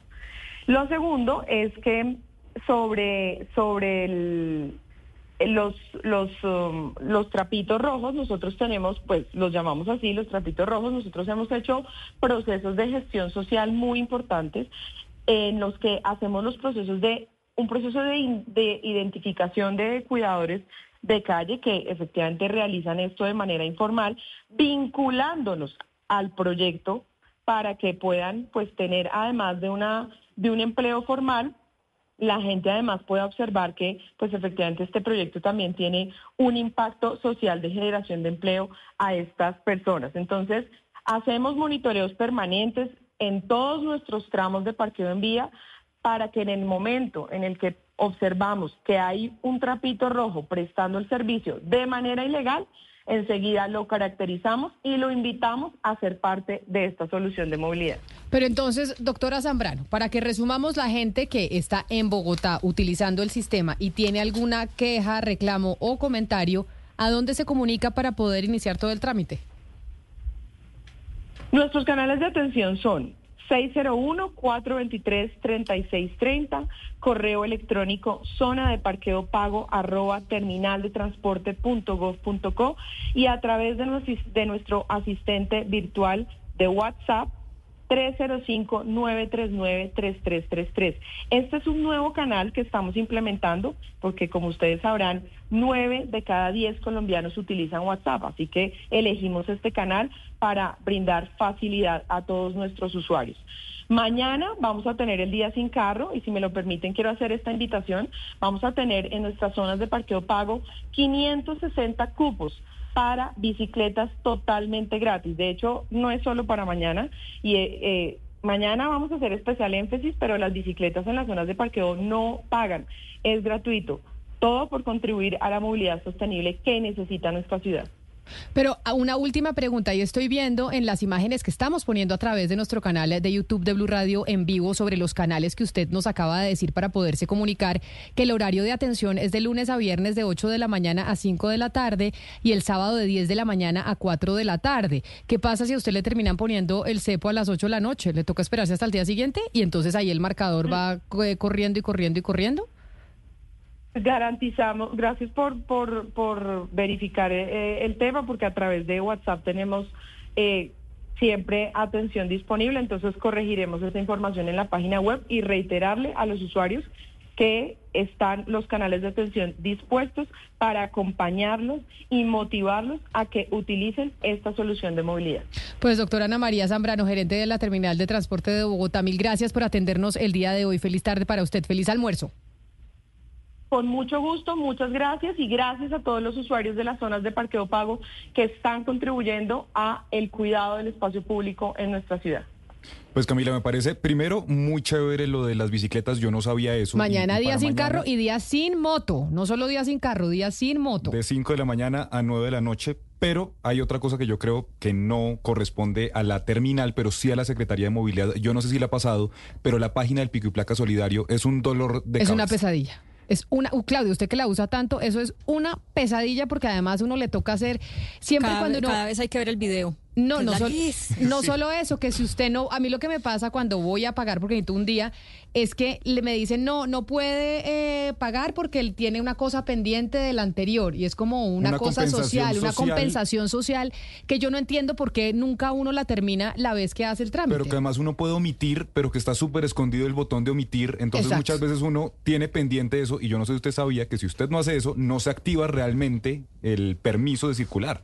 Ah, no, no, y si usted quiere sacar nuevamente el permiso, no se lo deja sacar si no ha hecho eso. Le toca hacer ese curso que dice Claudia, que son como cuatro módulos, responder unas preguntas que es como media hora. Entonces, si uno va un poco con afán, se fregó. Se fregó, pero sí, esa es otra cosa que podrían mejorar aquí en, en Bogotá desde la Secretaría de Transporte. Eso es cierto, Lucas. Así llegamos nosotros al final de esta emisión de Mañanas Blue. A ustedes mil gracias por habernos acompañado. Continúen conectados con nuestros compañeros de Meridiano que llegan con la actualización de noticias para ustedes. A esta hora, en Blue Radio, las historias, las primicias, los personajes, la música y la tecnología en Meridiano Blue. Con Ricardo Ospina, Silvia Patiño y Octavio Sazo. Es la una de la tarde en punto. Seguimos con ustedes aquí en Meridiano Blue. Es un gusto saludarlos hoy miércoles 31 de enero. Hay una breve, pausa en las altas temperaturas en Bogotá, menos hay nubes, tenemos eh, temperatura de 18 grados, estábamos acostumbrados a esta hora a tener cerca de 23 grados Celsius, es en medio de todo una buena noticia. Les contamos lo más importante a esta hora en Colombia y en el mundo. Hay presentación del nuevo plan de seguridad de la policía al presidente Gustavo Petro, que está pasando a esta hora, Ana María Celis. Ricardo, buenas tardes. Me encuentro desde el Centro Social de Oficiales de la Policía porque aquí el presidente Gustavo Petro está reunido con 16 comandantes y generales de todo el país para mostrar esta nueva estrategia que busca flexibilidad, pero sobre todo estar a la vanguardia, dice el presidente Gustavo Petro, de los crímenes y de las bandas, porque dice que en este momento lo que se ha presentado es un proceso de evolución de los grupos armados y de las bandas criminales y algo parecido como lo, lo que sucede con las bandas del rol. Presidente Pastrana en una diligencia judicial, dio tiempo para hablar de experiencias. Y, él contó una anécdota sobre, él conoce eso más que yo, sobre los Rolex. Todos sabemos, un reloj muy fino, muy apreciado en el mundo y lo usan solo personas muy adineradas. Y hay Rolex de Rolex. Ricardo, dice el presidente también que la policía necesita estar a la vanguardia de estas bandas criminales porque además el país también enfrenta un proceso de la caída de la cocaína, lo que puede hacer que los grupos armados criminales sean ahora bandas multicriminales. Una tres minutos, don Mateo Piñeros, en medio de la situación difícil por los incendios forestales, por las altas temperaturas, se oficializó lo que estaba previsto, lo que estaba cantado. Hay cambios en la dirección del cuerpo de bomberos. Ricardo, y es que durante el gobierno del presidente Gustavo Petro, cinco personas han ocupado el cargo de director nacional de bomberos. La última es la actual directora Lourdes Peña del Valle, porque el ministro del Interior, Luis Fernando Velasco, acaba de firmar el decreto que oficializa el nombramiento y sale entonces el capitán Arbey Trujillo, quien había denunciado, eh, había renunciado en noviembre, solo dos meses después de asumir el cargo y además él dice que cree que hay intereses políticos en torno a la dirección de los bomberos, pero también recordemos, Ricardo, que el capitán Trujillo seguía firmando contratos tras su renuncia, algunos bastante significativos y esto generó también polémica y molestia en el gobierno nacional. Una tres minutos, hoy se presentó una muy importante iniciativa en materia educativa, ya vamos a ampliarles más adelante, pero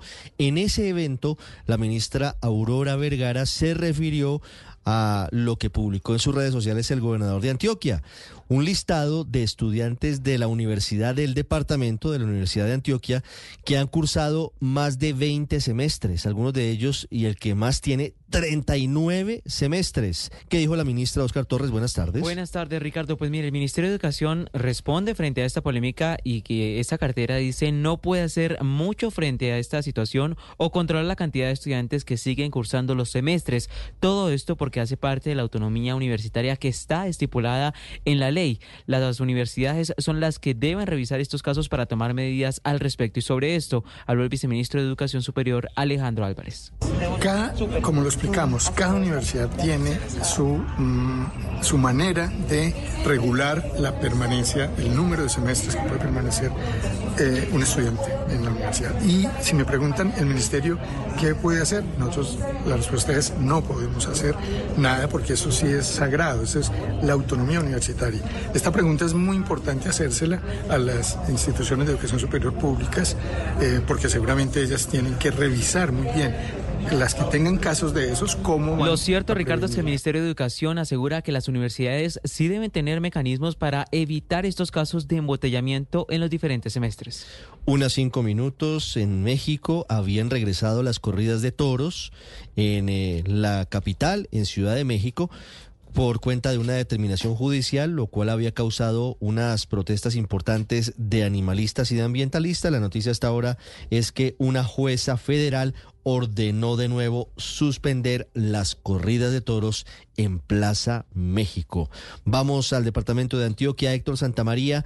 Otro hecho de violencia lamentablemente contra los niños, esta vez en el municipio de Río Negro.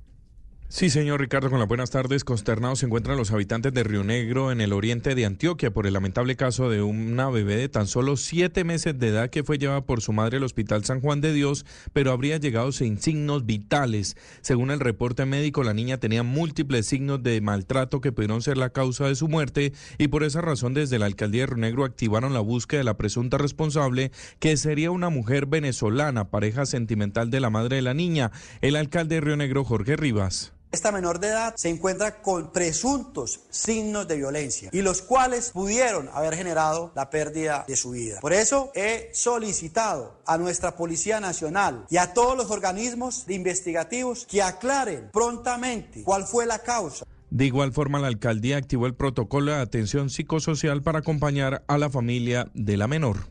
Unas seis minutos en el Senado de Estados Unidos están hoy los directores ejecutivos, los mandamás de la red social X, de TikTok, de Discord, de Meta y de Snapchat. Están respondiendo en un debate por, seguridad infantil en las redes sociales y explotación sexual de menores. Juan Camilo Merlano. El Senado de Estados Unidos está convencido de que las redes sociales tienen vía libre para hacer lo que quieran, incluyendo poner en riesgo la vida de los usuarios. Por eso, citaron a los presidentes de las principales compañías de redes sociales. Habla el senador republicano, Lindsey Graham. Uh, Mr. Zuckerberg, you and the companies before us, I know you don't mean to Señor Zuckerberg, usted y las compañías ante nosotros, sé que no era su intención que fuera así, pero tienen sangre en sus manos. Tienen un producto que está matando gente, aseguró el senador Graham. Rodeados por familiares que mostraban fotos de sus seres queridos afectados por las redes sociales, los presidentes de Meta, Snapchat, TikTok, Discord y X antigua Twitter, respondieron a las acusaciones que incluyen la permisividad frente a casos de explotación sexual de niños e incluso supuestos algoritmos que conectan con redes de pedófilos, así como también los daños a la salud mental de los menores. Pese a las acusaciones, los presidentes se defendieron. Habla Mark Zuckerberg, el presidente de Meta. And the existing body of scientific work has not shown a causal link between using social media and young people having worse mental health outcomes. El conjunto de trabajos científicos existentes no ha demostrado un vínculo causal entre el uso de las redes sociales y los peores resultados de salud mental de los jóvenes, aseguró Zuckerberg. Entre la acción legislativa que busca el Congreso es facilitar que padres puedan demandar a las compañías por los daños ocasionados a la salud mental de los menores, que de acuerdo a la legislación actual, concretamente la sección 230, no se les puede responsabilizar directamente por los contenidos compartidos en su plataforma. Una ocho minutos, Juan Camilo. Gracias. En Deportes, don Octavio, tenemos hoy nueva fecha del fútbol colombiano. Hola Richie, buenas tardes. Con el gusto de saludar a todos, hablaremos de los tres partidos que se van a jugar hoy en el fútbol colombiano. También vamos a hablar de lo que está sucediendo a esta hora, porque atención que Johan Mojica es titular frente al Barcelona en este momento en vivo. Están igualando 0 a 0 en el arranque del partido. Hablaremos de Falcao también porque juega el Rayo Vallecano, de Lucho Díaz porque juega el Liverpool. Hay mucho fútbol hoy. Premier League, hay fútbol en España, en Argentina, en México, en Colombia. Todo eso en minutos acá en los deportes en Meridiano. ¿Tiene un producto natural para la tos? Naturalmente. Digan no, no, no a la tos con miel tertos. Con totumo, sauco, eucalipto, miel y propóleo. Una de la tarde, nueve minutos en Meridiano Blue. Buenos días. ¿Tiene un producto natural para la tos? Naturalmente. Digan no, no, no a la tos con miel tertos. Con totumo, sauco, eucalipto, miel y propóleo. ¿Y qué otros productos de Natural Freshly tiene? Apetifor, que mejora el apetito. Fibofor, fibra fuertemente natural. ¿Y qué antiinflamatorio tiene? Finacid, la solución antiinflamatoria de origen natural. Solicite productos Natural Freshly. Tratamientos científicos con productos naturales. Es un fitoterapéutico, no exceder su consumo. Lee indicaciones y contraindicaciones en la etiqueta. Si los síntomas persisten, consulte a su médico. Registro Viva. Lo mejor de Francia, Italia, España y Suiza en el mismo viaje. Un poco de todo para no perderte de nada. Te presentamos Circuitos por el Mundo de Viajes Falabella. Una ruta por las mejores ciudades de Europa, con hoteles, actividades, transporte y guía en español incluido, para que pases más tiempo disfrutando que planeando. Asegúralo en cualquiera de nuestros canales. Revisa términos y condiciones de la campaña en www.viajesfalabella.com.co. Está prohibido el turismo sexual de menores. Ley 679 de 2001. RNT 31460. Esta es información exclusiva de Blue Radio. Una 10. Hay noticia urgente en Medellín. Mucha atención a esta hora. La fiscalía sigue avanzando en las indagaciones por presuntos actos de corrupción durante la